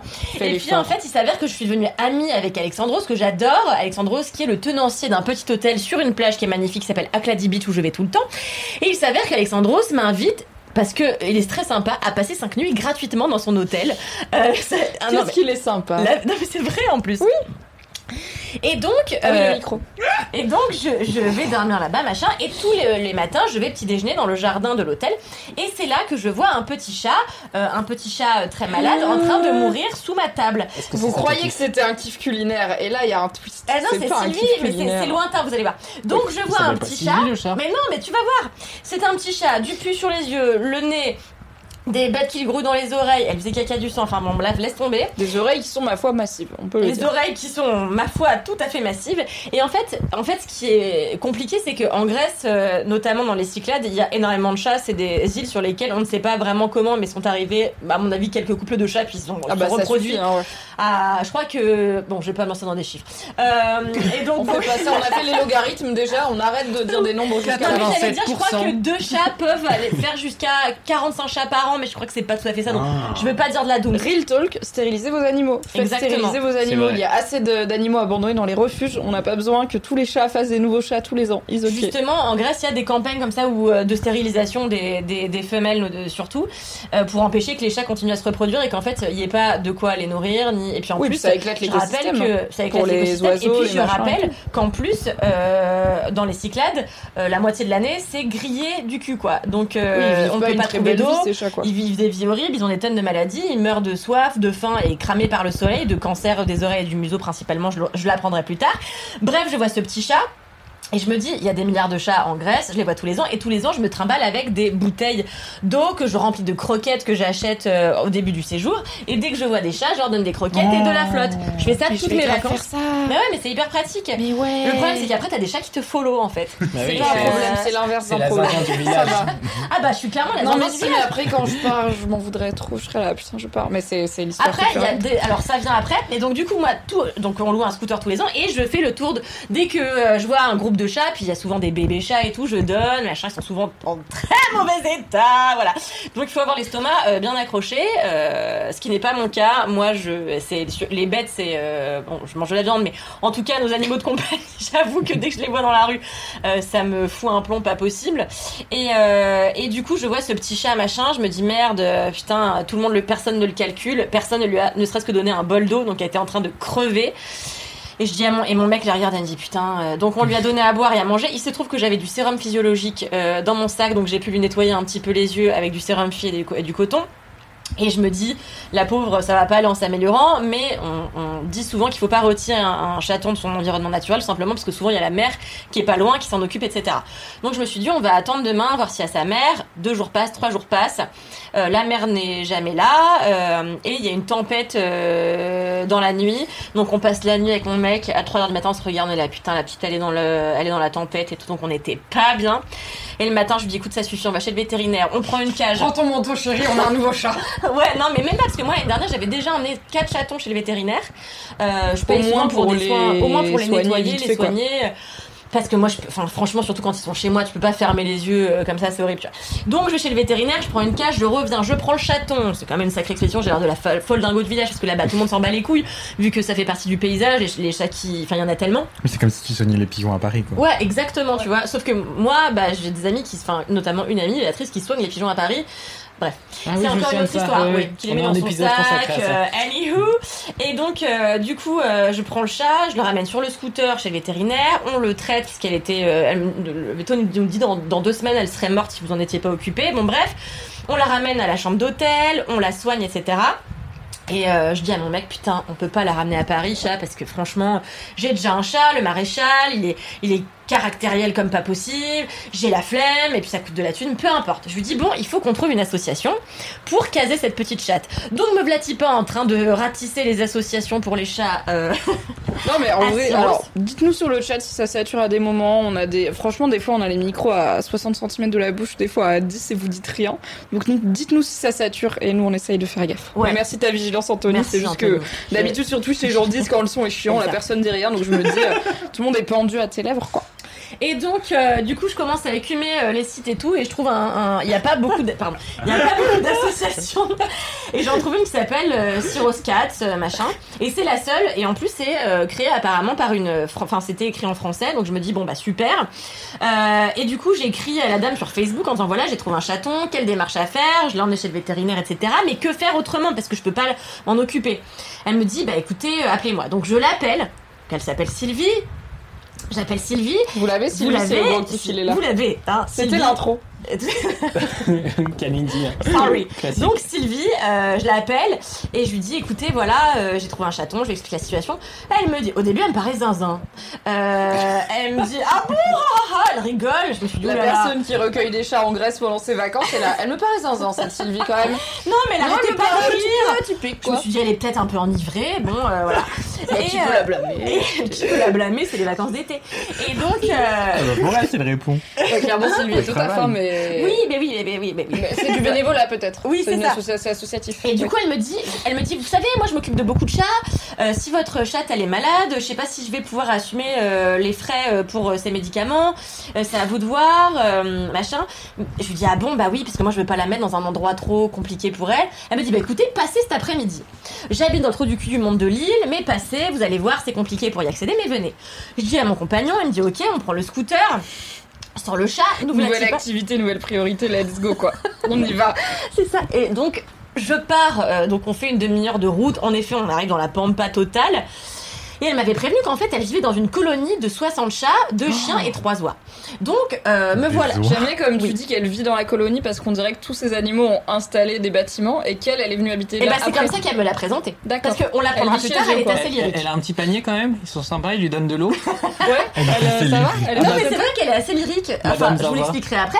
Et donc j'arrive et en effet, elle nous avait, elle m'avait dit, moi je vis dans, un peu dans une ruine et en effet c'est une grosse maison qui est tombée un peu en ruine, dont elle ne peut pas trop s'occuper parce qu'en fait elle ne vit que de l'association et donc des dons que les gens lui font pour qu'elle s'occupe des animaux. Euh, donc c'est des frais quand même assez limités. Enfin, des ressources euh, très limitées. Et donc j'arrive et en effet je vois euh, des tonnes de chats, des tonnes de chatons, des chiens tout pourris avec les yeux crevés, un anus euh, comme ça, enfin vraiment euh, l'enfer quoi. comme ça. Alors désolé pour celles et ceux qui ne sont que en podcast. Il voilà. va falloir regarder le replay sur Twitch pour savoir ce que Kalindi veut dire quand elle dit un anus euh, comme ça. Ah, l'anus fallait un peu éclaté comme ça, un peu, un peu boursouflé quoi. Un peu genre prolapse et en fait Bon, c'est euh, bon, du hein, coup merde. non mais voilà. Et donc euh, et je vois euh, que bah les animaux sont trop heureux et tout. Et là euh, Sylvie nous accueille. Au début un peu timide. Euh, et puis finalement on a passé 4h30 cet après-midi là chez Sylvie qui nous a présenté à tous les chats qui ont Qui est tous surpris des noms Levez euh, la main dans le chat si vous êtes surpris que Kalindi et Sylvie soient bien entendus. et donc non elle a un personnes chat, un peu euh, zinzin qui aiment beaucoup les animaux. Oui, elle a, elle a des chats. euh, avec- il y a euh, Tohu Bohu et Bohu Tohu. euh, il y a Abelgance. Il y a que des chats qui ont des noms hyper chics, Houdini, etc.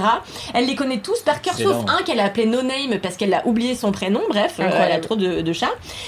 Et donc on sympathise, je me rends compte que cette femme est la femme la plus cultivée que j'ai jamais rencontrée, qui vit parmi les livres, euh, elle a pas la télé et tout, donc elle ne fait... Mais oui, c'est C'est vraiment un drôle. profil, hein, c'est un profil de meuf C'est qui écrit des livres, hein, je suis 3. désolé. Et ouais. Vraiment. C'est- C'est toi dans Et 20 donc, ans. hein. elle ne fait que lire des livres en chemise comme ça, euh, indigo, avec... En euh, Grèce, dans sa ruine, à s'occuper des animaux. Et voilà, c'est ça.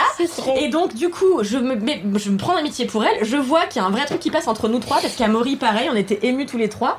Il y a quelque Ça chose qui passe entre ou nous. pas non. Je Mais je demande. lui dis, voilà, Sylvie, c'est peut-être bizarre, mais est-ce que je peux prendre des photos de vous avec vos chats et tout? Et là, elle m'a expliqué comment aussi, euh, il y a, elle a un- une chatte qui est une, une, une nourrice sèche, euh, donc qui est une chatte qui n'a pas fait d'enfants, mais qui s'occupe des bébés des autres chats. Enfin, j'ai appris plein de choses sur euh, le, le- la société des chats euh, ensemble. Et, euh, et en fait, donc on passe des heures à discuter euh, de euh, la géographie de l'île, etc., euh, de plein de trucs. Et, euh, et là, je lui dis, bah écoutez, euh, Sylvie, si ça vous dit, euh, je lui dis, donc est-ce que vous pouvez prendre des vacances? Elle me dit, bah non, jamais, parce que je suis trop occupée avec mes animaux. Je lui dis, bah écoutez, si vous voulez l'année prochaine, vous prenez mon appartement à Paris, et moi Trop je viens de semaines. Laisse-moi kiffer en fin d'été 2023 pour que Kalindi nous explique qu'elle est devenue. Sylvie. Littéralement, elle est devenue Sylvie. Sylvie va emménager chez toi, tu vas emménager chez Bah, elle. c'est ça. Ta nouvelle vie sera en Grèce, sera super. On sera ravis. On ira faire des, Exactement. LMK en Grèce au frais du Manoïd, ce top. top. Et j'ai dit à mon mec, qui est un peu euh, une grosse bourgeoise euh, par ailleurs, et il m'a dit, bah moi je suis C'est carrément. Kalindi qui dit ça. hein. Non, mais et donc je lui dis, moi je suis sûre que ça serait super. Donc on s'est dit l'année prochaine, peut-être elle vient deux semaines et moi je vais deux semaines là-bas m'occuper de ses animaux. Bref, on s'est tellement bien entendu. Pardon? C'est The Holiday, mais avec une personne qui a trop de chats errants en Grèce. C'est clair, c'est le un film où il y a Kate Winslet euh, qui vit dans un cottage en Grande-Bretagne et Cameron Diaz qui vit dans une maison à Los Angeles, je crois, qui échange de maison pour les vacances de Noël. Et, Et elle coup, tombe amoureuse. tombe amoureuse de quelqu'un de l'autre côté de l'Atlantique. Mais ça existe ce concept-là d'échanger les maisons Bien sûr, bien sûr, Oui. bien sûr. Je sais plus comment ça s'appelle. House non Ouais, sans doute un truc comme ça. Et, euh, et voilà, et donc on s'est tellement bien entendu, elle me dit bon bah écoutez dites-moi si le pupuçon, donc le chat, euh, vous me l'apportez ou pas. Et on rentre à la maison et je dis à Maurice franchement il faut qu'on dîne avec elle. Donc je lui écris pour lui dire Sylvie est-ce que ça vous dit de venir dîner avec nous jeudi. Nous sommes allés dîner sur la plage, nous avons passé 7 heures avec Sylvie, euh, 7 heures pendant lesquelles nous avons parlé de ses multiples voyages. Parce qu'en fait avant elle est née d'une grande famille bourgeoise suisse, elle a vécu en Italie euh, dans un truc d'artiste. Parce que ses parents étaient des artistes, son père était son père était euh, faisait du one man show euh, dans les années 50 et sa mère était euh, sculptrice. C'est Coluche, son daron, tu crois? Ouais, un peu, ouais. Et euh, mais suisse. Et, euh, et voilà, Ah, donc elle m'a raconté toute coup. sa vie, euh, tous ses voyages, etc. avant qu'elle décide de s'occuper un peu malgré elle des animaux qui sont un peu. Elle, elle s'est installée en Grèce et puis elle a vu des chats, elle a commencé à les accueillir, etc. On s'est raconté des Ouais, milliards comme ça arrive à tout le monde, quoi. Je me suis retrouvée, moi aussi, souvent à vivre dans une ruine en Grèce avec Dans une 43 colonie de animaux, sans savoir comment finalement. 60 chats, deux chiens, trois oies et 40 autres chats qu'elle nourrit aux alentours mais qui ne vivent pas chez elle. Bref, euh, et donc Pour on du a passé une couchsurfing, soirée. ça n'a aucun sens. De ouf. On a passé une soirée incroyable, on n'a pas arrêté d'avoir les larmes aux yeux parce qu'on a parlé de toutes nos passions, de voyages, d'animaux, etc. Et du coup, depuis avec Sylvie, on s'écrit toutes les semaines. Nous avons finalement décidé de ne pas lui confier le chat, pas du tout parce qu'elle s'en occupe pas bien, mais parce que mon mec est tombé amoureux de cette chatte, donc on l'a ramené. Oui, c'est possible de ramener un chat en France, il faut juste faire les bons vaccins, faire le vaccin anti-rage, tous les autres vaccins, lui faire son petit passeport européen avec le Les drapeau européen. des chats, c'est super. Trop mignon. Et voilà, mais en tout cas, Sylvie et nous, donc Sylvie a un vocabulaire comme elle ne fait que lire, euh, qu'elle est un peu euh, à l'ancienne, euh, ben, un vocabulaire. Elle a quel euh, âge, très- Je pense une soi- 70, 75 Ok. ans. Euh, et donc, elle m'envoie des messages hyper lyriques, avec plein de références culturelles, et moi, je lui réponds pareil, et on s'éclate. Enfin, peux nous voilà. en lire un Donc, j'ai. euh, bah oui, je peux, Je je veux pense. savoir ce que c'est qu'un message lyrique de Sylvie. Je suis Alors, désolé, j'ai besoin de savoir. Sylvie, elle est juste là, d'ailleurs. Ah, c'est des longs messages. Ah oui, oui, oui, oui, oui. Attends. Est-ce qu'on donc le nom complet du chat, on peut le dire? Joey Bartok Pupusson. Joey. Alors Joey, je sais pas pourquoi. Bartok, c'est la chauve-souris dans euh, Anastasia. Anastasia. Et puis oreilles. parce que je sais plus. On est Béla un peu bourré. hein. Non, pas du tout. C'est pas drôle. Ah non, Joey, t'as dit, je sais pas pourquoi j'étais bourré. Donc euh, on a un prénom, on a Bon, un des ouais, trois on prénoms. était on a un peu bourré, je crois. Alors Sylvie me dit euh, Hello, merci euh, pour ces nouvelles, merci pour les photos et la petite vidéo. Ils sont trop marrants les chats quand la concupiscence les fait frémir des mâchoires. Le pupusson est exceptionnel, c'est clair, même en voyage et en la voyant comme ça, franchement, vous avez pris la bonne décision. Elle est vraiment très peu mélanisée et le soleil grec est vraiment sans pitié. Par contre, bon bref, c'est encore un peu long. Concupiscence. Encore, encore. Qui fait frémir des mâchoires. Incroyable. Et donc on s'échange comme ça plein de messages. Ah ouais, faisons on un podcast. hein. Le Et- Sylvie et Kalindi Show. Let's go. Mais il y a pas que moi, vraiment, mon mec est à fond et on s'envoie des messages tous les trois et on adore notre nouvelle amitié. Et euh, de toute façon, moi j'ai toujours eu euh, 140 ans, donc euh, On le voilà, sait, tu écoutes les grosses têtes quand même, c'est un fait. Arrête de le dire. Tu le dis dans LMK tout le temps. C'est vrai. Euh, mais, euh, mais voilà, donc c'est mon kiff, Sylvie, parce que Sylvie est une femme qui vit seule, qui euh, a ses amis qui sont encore de ci, de là en Europe. Mais des gens qui viennent très peu la visiter, de par le fait aussi qu'elle peut pas les accueillir parce que c'est euh, pas euh, ouf, euh, vu qu'il y a des animaux littéralement partout, l'hygiène s'en ressent. Mais en tout cas, non, mais Et elle le dit elle-même. hein. Pardon Et c'est une ruine aussi, un petit peu. et c'est un peu une ruine. Yes. Mais euh, Sylvie est un délice d'intelligence et de culture et de tolérance. On a abordé plein de sujets et pour son. Enfin, je sais que c'est pas si vieux, 75 ans, mais elle est Bah vraiment oui, tellement bon. open-minded que ça fait franchement vachement plaisir. Et, euh, et voilà. Et moi, j'adore me faire des amitiés chez des personnes euh, d'un autre temps et d'un autre âge qui m'apprennent plein de choses, plein de choses sur ce que c'était euh, la vie d'avant et que je peux leur expliquer un peu ce que c'est, genre Twitch. Même si mes, mes connaissances sont finalement assez Ouais. également. J'allais dire, si la connaissance que Sylvie a de Twitch, c'est via toi. On va dire, on peut l'inviter dans Laisse-moi kiffer, je lui referai un petit topo, tu vois, à part en mode Kalindi, elle vous a dit des trucs, je vais vous dire des trucs, c'est probablement pas les mêmes trucs. oui.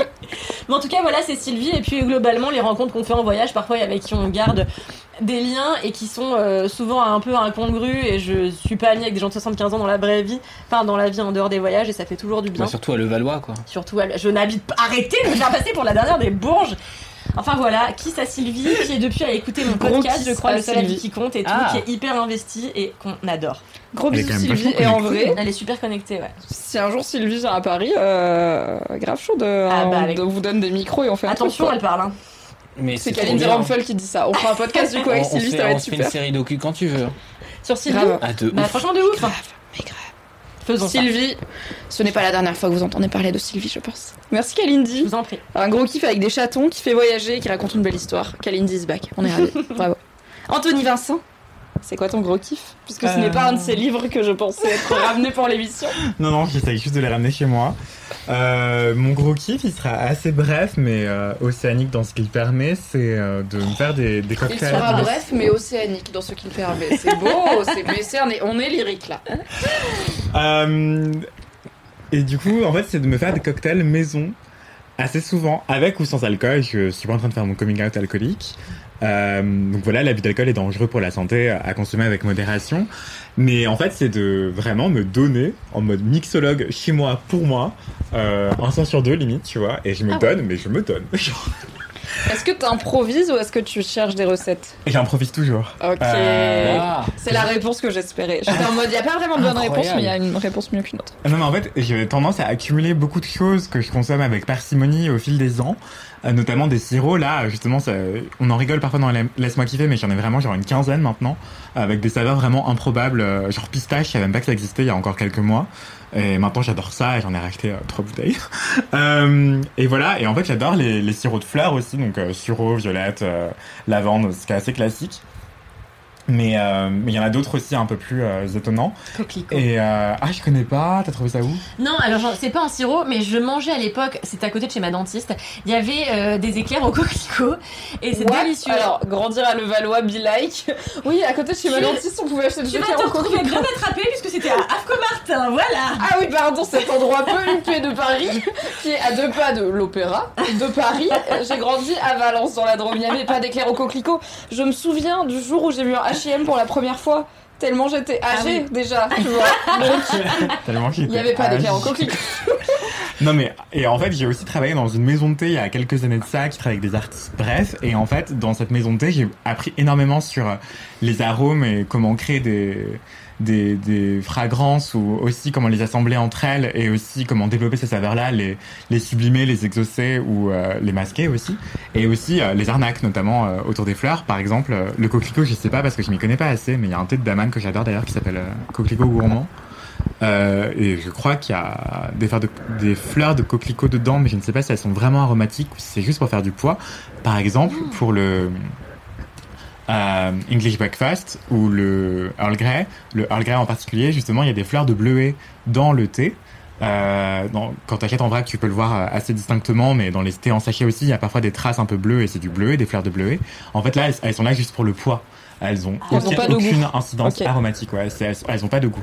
Euh, du coup, Yes. t'es là, ah oui, j'infuse mon thé avec des fleurs et tout, mais en fait, c'est juste de la déco, wesh. Et, du coup, ils ont choisi le bleuet pour faire un truc sympa, parce Ouais. que je me dis c'est juste pour du poids, euh, c'est pour le c'est de visuel l'herbe, tu vois. et parce que ça coûte pas cher. Et du coup, en fait, tu vends cher ton thé qui contient du bleuet qui coûte Oui, pas oui. grand chose et Ok. qui est Les gens, ils vont se dire, waouh, ça marche parce qu'en vrai, quand on pense à euh, leur regret, on se dit toujours c'est celui qui a les fleurs bleues dedans. Donc en vrai, ça cognitivement, on l'a Oui. bien. Ça permet de le Une distinguer. bonne décision marketing aussi, ouais. Ouais, de ouf. Et du coup, il y a plein de thés comme ça qui mettent des fleurs pour que ça pèse et donc en vendent plus cher. Hmm. Mais euh, ça, c'est moins cher finalement euh, pour les fabricants que euh, d'acheter du thé qui est en fait une denrée assez euh, chère, quoi. Oui.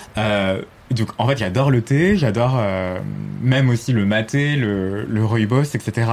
Et j'adore aussi euh, les sirops et j'adore aussi les fruits que j'adore surgeler. Euh, parce que en fait je suis un mec qui a pas le time de faire des glaçons. Du coup j'ai plein plein plein de fruits surgelés et je me fais tout le temps des, des boissons avec. Et en fait Hélène mon ancienne coloc euh, adorait me dire tu vas finir diabétique! Et du coup j'essayais d'éviter de mettre du sirop et je mettais plutôt des fruits euh, surgelés même si bon c'est du sucre quand même. Et bref tout ça pour dire que j'ai toujours eu tendance à mélanger plein de trucs ensemble euh, dans la vie quotidienne et là maintenant mon nouveau kiff c'est de me faire des cocktails avec ou sans alcool vraiment le soir en mode mixologue avec des, des glaçons des fruits surgelés que je check au trop checker et tout j'essaie de mesurer et tout. Mais après je reproduis jamais mes recettes sauf quand elles sont vraiment très bonnes. Mais euh, voilà, c'est assez fun de prendre euh, du cointreau par-ci, euh, du club maté par-là, de me faire un cocktail avec du citron. Euh, ou alors, euh, là, ce que j'ai fait récemment, qui est trouvé archi, archi bon, c'est euh, fleur d'oranger, euh, un petit peu de citron et... Attendez, mais j'en ai fait des articles dans, sur Mademoiselle, du coup, euh, je vous Ah, renverrai. Tu euh, me parles un peu mal là, petit cocktail fleur d'oranger, moi j'adore la fleur d'oranger. Ah non, c'est archi bon. Et j'en ai jamais eu en cocktail, je pense. Talk, euh, talk euh, dirty to me.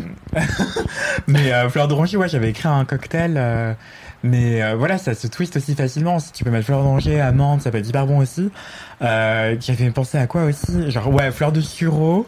Ah oui, et du coup, j'ai découvert un autre truc, c'est le juniper. Du coup, c'est une espèce de gin sans alcool. Et ça, Hmm. vraiment, je connaissais pas. Et moi, j'adore le C'est l'amertume, euh, c'est amer, c'est un peu l'amertume amer. du gin, un peu floral aussi.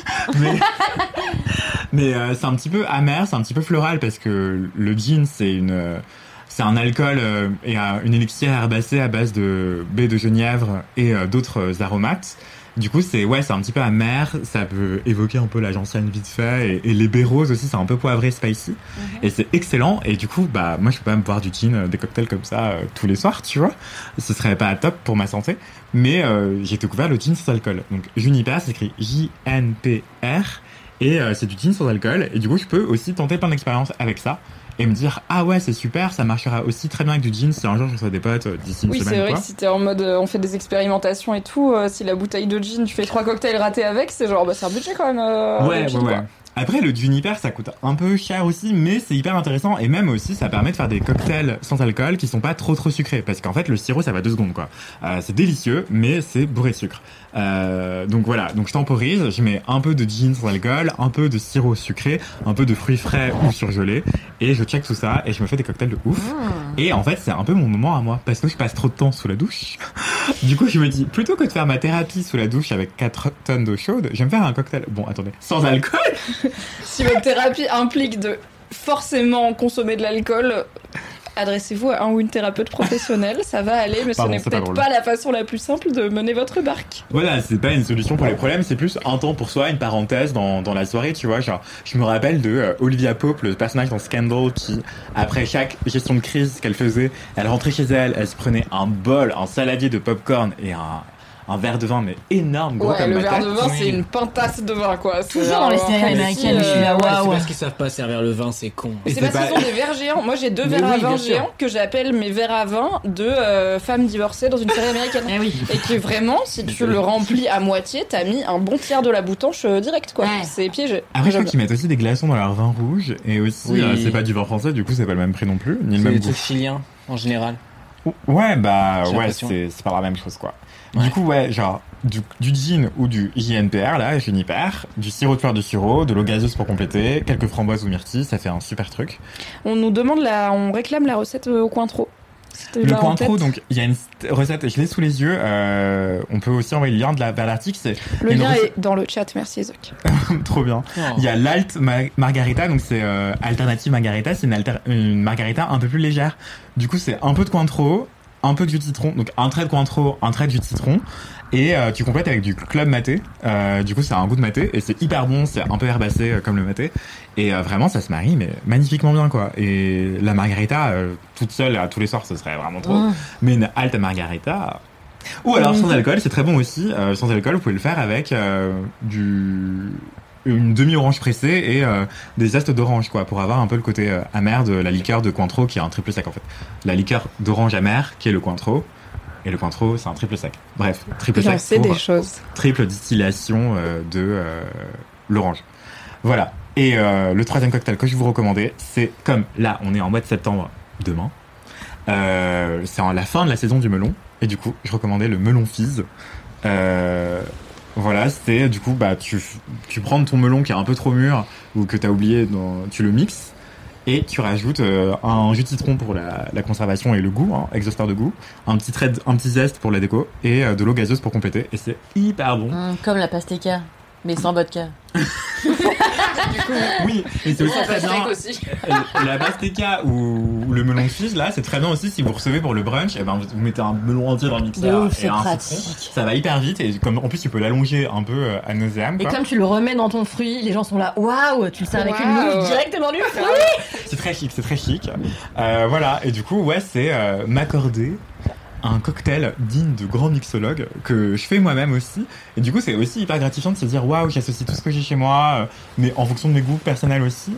Euh, et euh, c'est hyper éclairant aussi sur bah, les arômes qui vont bien ensemble. Mm. C'est informatif pour la cuisine aussi qu'on peut faire derrière. Oui, carrément. Se dire cette alliance de fleurs d'oranger, euh, amandes, pistaches qui marche bien en cocktail. Et ben, Mathis, Mathis qui c'est est là, pas ton épisode, mon vieux. hein. mais là, c'est pas la cuisine, c'est de la mixologie. C'est pareil. La cuisine liquide vrai. hein. Bah cet accord euh, amande, fleur d'oranger, pistache, il marcherait à merveille dans un dessert, tu vois. Alors, Donc ça c'est. Je peux en profiter pour caler un tout petit truc. J'ai mangé le meilleur dessert de ma vie, justement. Mais oui, on avait dit qu'on parlerait de dessert. Bon, allez, euh, à la Mathis, Mathis va pisser. Oui, voilà. Bah, Ah non, mais c'est quoi En fait, j'en ferai un kiff une autre fois. Si, si, non, non, Non, j'en une autre pisser fois. pour de vrai, donc vas-y. Hein. C'est- c'est la J'ai mangé un dessert, en fait, c'est une pâte euh, à base de hum, mozzarella et de fleurs d'oranger euh, qui, est dans- qui est faite comme un rouleau comme ça, dans laquelle ils viennent insérer une crème de fleurs d'oranger avec un sirop de rose euh, et de la crème de rose et de menthe à petits Ah ouais, full endroits comme ça. Moyen-Orient quoi, let's go. Full Moyen-Orient. Bah, c'est un dessert libanais. Euh, qui s'appelle, je, je vais dire une connerie donc je vais pas le dire, euh, mais c'est le, premier dessert de cette sorte que je mange avec pour faire la, la base de la pâte, de la pâte de mozzarella. Et franchement, c'est c'était une Je divinité. comprends pas la pâte de mozzarella, c'est quoi? En fait, le, bah, le- la pâte dont on sert, la, la base de la mozzarella, tu vois, ce lait euh, un peu euh, Oui. épais comme ça, là.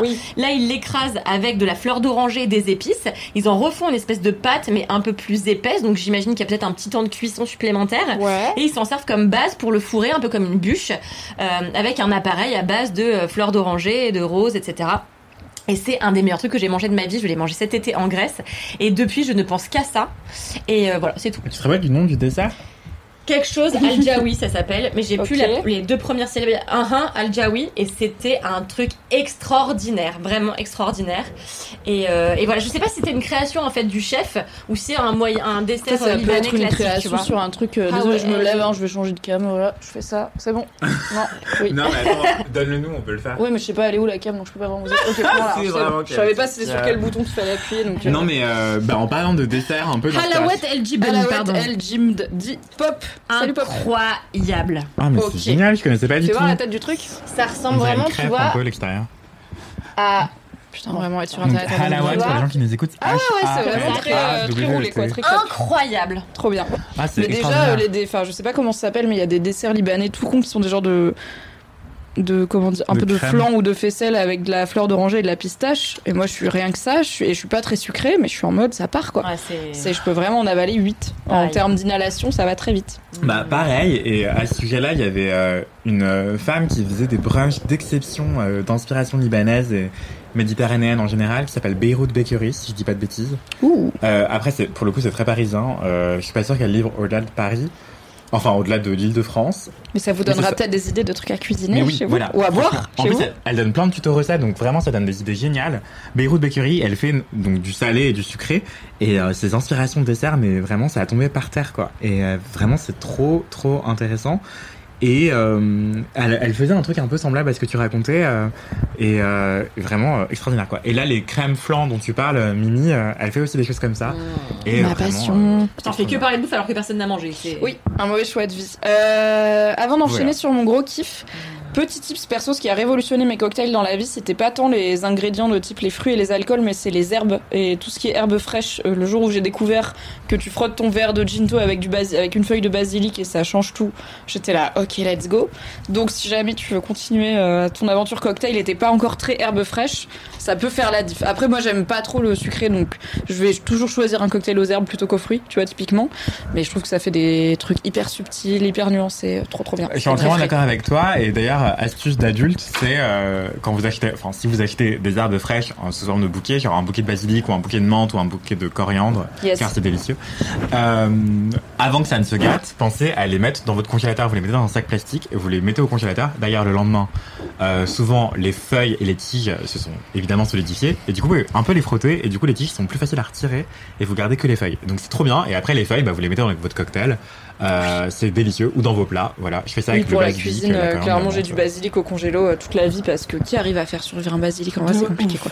Très Voilà, compliqué. donc, congelez vos Gin herbes romarin pulco. Ok, ok. Gin romarin pulco, je note sur le chat. Gin romarin, c'est toujours euh, un oui. L'abus d'alcool est bien sûr dangereux pour la santé. Vous pouvez mettre du JNPR ou autre alternative aux alcools pour avoir des cocktails savoureux, mais qui ne font pas de problème à votre petit corps. Et cumulez les choses et achetez-vous le petit fumoir et faites fumer vos Oh cocktails oui. au romarin. Et je pense Et là, que là, ça on est part. au top. Non, mais là, vous m'invitez, on emménage ensemble, quoi. Tu mets le verre dans le fumoir Ouais, ouais, bah par exemple, T'as il y a jamais un- fait un cocktail fumé, c'est C'est ça incroyable. Au thym, Je souvent croyais ça se fait au thym. parti. Quoi Non, mais on t'a attendu. Comme on est sympa, on t'a attendu. Non, mais Oui, on va souvent, on fume au conclure. thym les cocktails. Ça se fait beaucoup. Mais non, je vais pas vous interrompre. Non, mais on, jamais aussi. You do you. On va conclure. Merci beaucoup, Anthony, pour ce gros kiff. Voilà, qui me donne très envie. Euh, de boire des coups avec toi. Je comprends bien. Comment traiter son basilic pour qu'il soit très prolifique? Eh ben, Isaac, tu me diras tes secrets sur le chat. Personnellement, je les ai pas. Même si mon basilic citronnelle a tenu 5 mois quand même. Bravo à Ah lui, ouais. on l'embrasse. Ouais, C'est il est plus que juste sur beaucoup la de gens fin de sa vie. Mm. Aussi, ouais. Du coup, moi, mon gros kiff, c'est de euh, faire quelque chose que je fais beaucoup, mais de le faire différemment et d'y retrouver du plaisir, euh, puisque c'est écrire, ce qui est quand même quelque chose qui fait partie de ma vie since forever, depuis que j'ai appris à écrire, mais que je faisais plus trop ces derniers temps parce que j'étais au chômage euh, déjà. Enfin, je suis au chômage, je suis partie de chez Mademoiselle fin avril. Vous vous souvenez On était là, on en a parlé sur Twitch, c'était super. Et euh, bah, depuis, j'ai fait différentes missions, mais assez peu qui consistent à juste de l'écriture. À part, j'ai écrit un podcast, bah, d'ailleurs, dont on avait parlé, puisque c'était pour Mademoiselle et l'ONG Plan International, qui s'appelle 4 filles et une culotte tachée. Vous pouvez toujours l'écouter, il est super. Sans vouloir me jeter des fleurs, je trouve qu'il est super. Et bravo pour le boulot que vous avez fait. caméra, mais on est là. On est là, on est là, on est là. A trois. Et euh, donc il y avait cette mission qui était de l'écriture, mais les autres c'était pas de l'écriture pure. Et du coup ça a fait un petit moment fondamentalement que j'ai pas tant écrit euh, en prenant le temps de me dire tiens là je vais écrire un truc parce que avant, en gros j'avais, je pense que je connaissais trois façons d'écrire avant. Il y avait écrire euh, les émotions que j'ai dans les tripes et les sortir dans un truc très écriture automatique, euh, flux de conscience euh, pas très retravaillé et balancer ça sur internet en mode salut c'est mes tripes, bonjour. Et les gens faisaient c'est super et j'étais là merci, j'étais pas sûre. J'étais pas sûre d'être valide, merci de me valider. Sur C'était top, Internet je vais... Genre sur des blogs Ouais ouais j'ai un blog euh, mymygagl euh, point, euh, Et wordpress.com. aussi sur euh, Mademoiselle, je sais pas si tu Et connais. sur Mathilde. Mademoiselle, j'ai aussi euh, publié, mais sur Mademoiselle, c'était un peu plus travaillé quand même. Il y avait au moins des sauts de ligne et des intertitres. sur mon blog, c'est vraiment genre les émotions. J'ai pas publié dessus depuis 2019, mais je compte m'y remettre. Euh, donc euh, voilà, jetez un œil si ça vous intéresse pour avoir une idée de ce que j'écris quand j'écris vraiment. En YOLO, il n'y a pas de construction. Après, sur MAD, j'ai appris à écrire, on va dire, fondamentalement deux familles d'écrits. Euh, L'écrit où l'important c'est que ça soit vite fait, bien fait, c'est-à-dire c'est de l'actualité. Et après, il y a donc il faut que ce soit vite fait. Et après, il y a le côté il faut que ce soit bien fait, qu'il y ait toutes les infos et tout. Mais il y a le challenge écrire vite. Et euh, les articles plus long, plus long format, euh, du coup un peu plus long, enfin lent dans la temporalité, qui était, c'est plus important de le faire bien et qu'il soit complet, mais ça reste un article d'un média web. On va pas y passer, euh, on va pas passer trois semaines sur le même papier. C'est un article qui va être lu relativement No shade Anthony. non mais je veux dire, je vais pas passer trois semaines à plein temps sur un seul texte, tu vois, c'est pas possible. Qu'un article mette trois semaines à sortir, il est ok, il est toujours ok, même si des fois c'est parce qu'on traîne un peu dans sa tout donc on a oublié de le remonter. Euh, mais voilà, en gros, j'avais ces trois façons d'écrire. Et là, je découvre une nouvelle façon d'écrire. Je me suis Alors, on parlait au tout début, j'ai lu un commentaire sur euh, le fait que j'ai parlé il y a deux mois du fait que je suis des fois un peu triste en ce moment dans LMK et que c'est pas grave, ça fait partie de la vie. Et du coup, cette tristesse, je savais pas trop quoi en faire. Et ma psy est en vacances, comme tout le monde. Enfin, elle était en vacances tout le mois d'août, comme tous les psys. Et euh, je me suis retrouvée à écrire un bout de truc où je suis là. Hmm, je sais pas ce que c'est. Ça sert à rien pour l'instant. C'est à personne. Il y a personne qui le lit. Euh, c'est pas publié. Ça a pas vocation à forcément l'être. Mais c'est peut-être ce que je fais qui se rapproche le plus de ah on dirait de la fiction. C'est marrant. On dirait genre un roman ou une nouvelle ou de la narration avec des personnages et tout. Et au début c'était vraiment juste un truc pour sortir mes émotions. Et en gros c'était coucher sur le papier des trucs qui dans ma tête me permettent de, de digérer, d'essayer de comprendre ces émotions. Et c'est en train d'évoluer. Et c'est trop marrant d'écrire un truc et de le voir évoluer de ah c'est juste une forme d'exutoire. Ah non, je commence à y réfléchir en termes de personnages, en termes de construction. Je me relis et je suis là, non, ça c'est un mot que j'ai déjà utilisé à trois paragraphes, donc je vais le faire différemment. Mais j'apprends, attention, à 30 ans, après 10 ans où je suis payée pour, entre, entre autres, quand même, écrire des trucs, j'apprends à écrire de façon un peu littéraire, je dirais, un peu plus littéraire. Et je pense que c'est ce que tu fais beaucoup, Cal, avec tes ateliers d'écriture et tout. Mais moi, c'est un exercice qui m'a jamais passionné pour moi personnellement et euh, même les auteurs que j'aime et tout, je vais pas, enfin ça me passionne pas d'apprendre leur façon d'écrire. Je vais jamais me dire ah oui j'aime trop parce qu'il a tel champ lexical et tout. C'est plutôt euh, ça en gros, c'est tous les trucs qui font qui sont inconscients qui font que j'aime bien. Et mais je vais plutôt parler de d'histoire et de construction de personnages. C'est comme ça que je définis les, les histoires que j'aime bien qu'on me raconte. Ça va plutôt se jouer sur l'intrigue et les persos et pas tant sur la le verbe. Par exemple bah, j'adore Game of Thrones et je sais que la traduction française de Game of Thrones a mauvaise réputation surtout au début. Et en fait ils ont changé de traducteur au, genre au tome 2 je crois de la version française et c'est vraiment très différent. La honte pour euh, le traducteur. Ouais, c'est chaud. d'être le premier. Et franchement, j'ai aucun, j'ai pas vu la diff, j'ai aucun souvenir. En lisant, il y a pas un moment, alors que c'est vraiment une rupture de, niveau de langage et tout qui est assez, euh, parce qu'en gros, le premier traducteur, il écrivait en full médiéval, on va sortir des mots que plus personne utilise et tout. Et le deuxième, il est là, George R. R. Martin, il écrit fuck et shit, on va écrire euh, putain de merde, tu vois, euh, dans Game of Thrones, ça passe quoi. Donc il y a quand même une rupture de niveau de langage et de style, et moi, j'ai jamais remarqué. J'ai enchaîné les deux, j'étais là, on crouse, c'est la même histoire, parce que c'est les mêmes persos et c'est la même histoire. Donc l'aspect littéraire, pour une meuf littéraire n'a jamais été ma passion. Ah, je sature un peu, pardon. Euh, mais là, j'apprends du coup à écrire de façon littéraire et à retravailler mon texte et à aller voir le fucking dico des synonymes parce que peut-être j'ai mis trois fois le même mot et qu'il faut le changer. Et à me dire, il y a des gens qui aiment pas les adverbes. Est-ce que moi j'aime bien les adverbes? J'ai l'impression de mettre beaucoup d'adverbes. Je sais pas s'il y a des teams. Moi, j'aime trop les adverbes, mais en même temps, je suis là. J'ai des potes qui, aiment- qui détestent les adverbes et j'ai jamais réfléchi avant mon utilisation des adverbes. J'avoue, c'est mon écrit académique où, genre, vraiment, je- quand je me relis, je suis J'aime beaucoup dire particulièrement quand même. Ouais, ouais, alors En fait, ça, euh, est plus profonde, L'adverberie, euh, je l'ai quoi. Ce qu'on apprend dans mon atelier d'écriture notamment, c'est que en fait, cale toutes, euh, tous les adverbes que tu veux, et après quand t'as fini, enlève dans la moitié.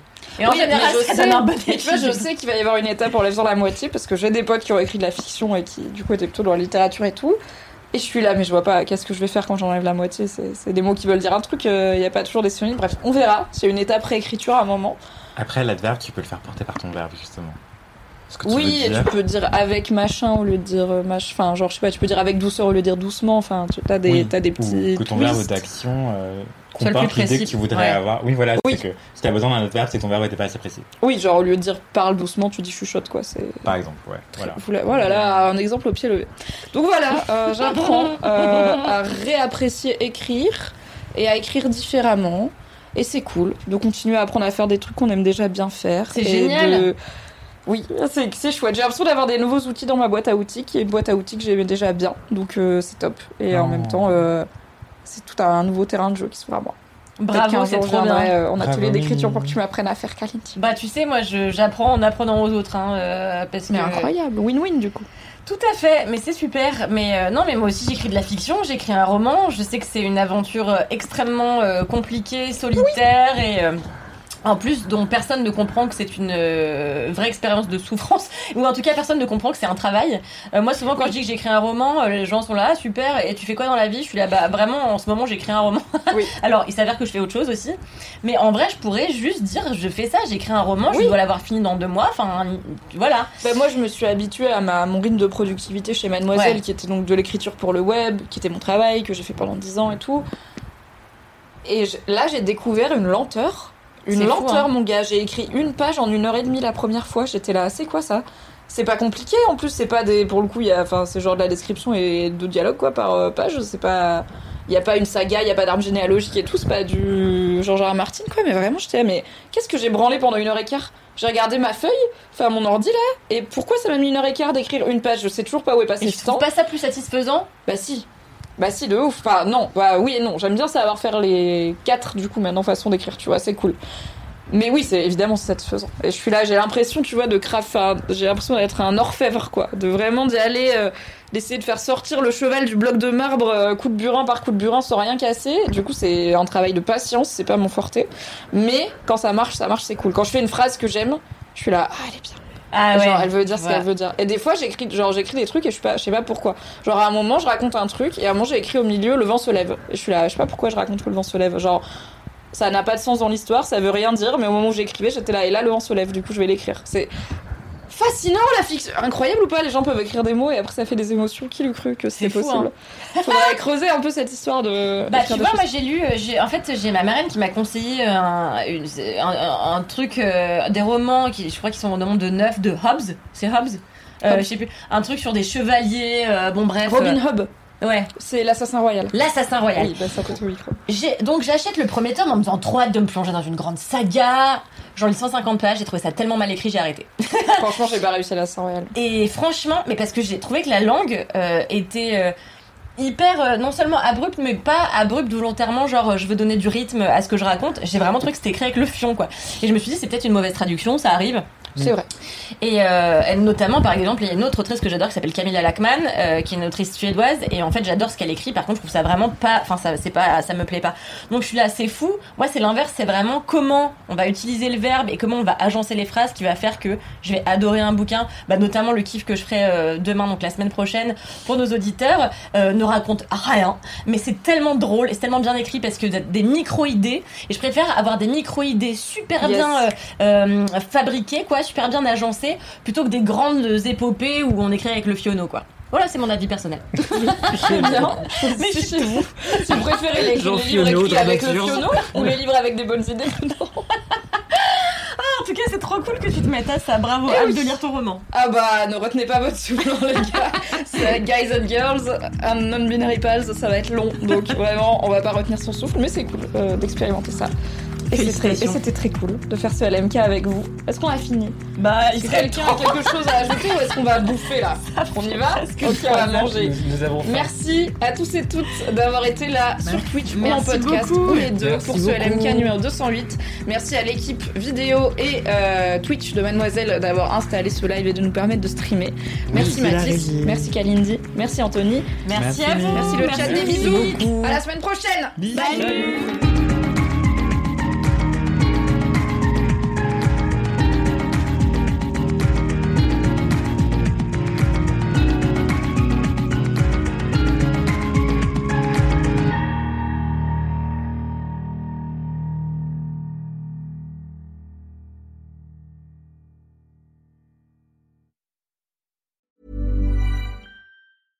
When it comes to your finances, you think you've done it all. You've saved, you've researched, and you've invested all that you can.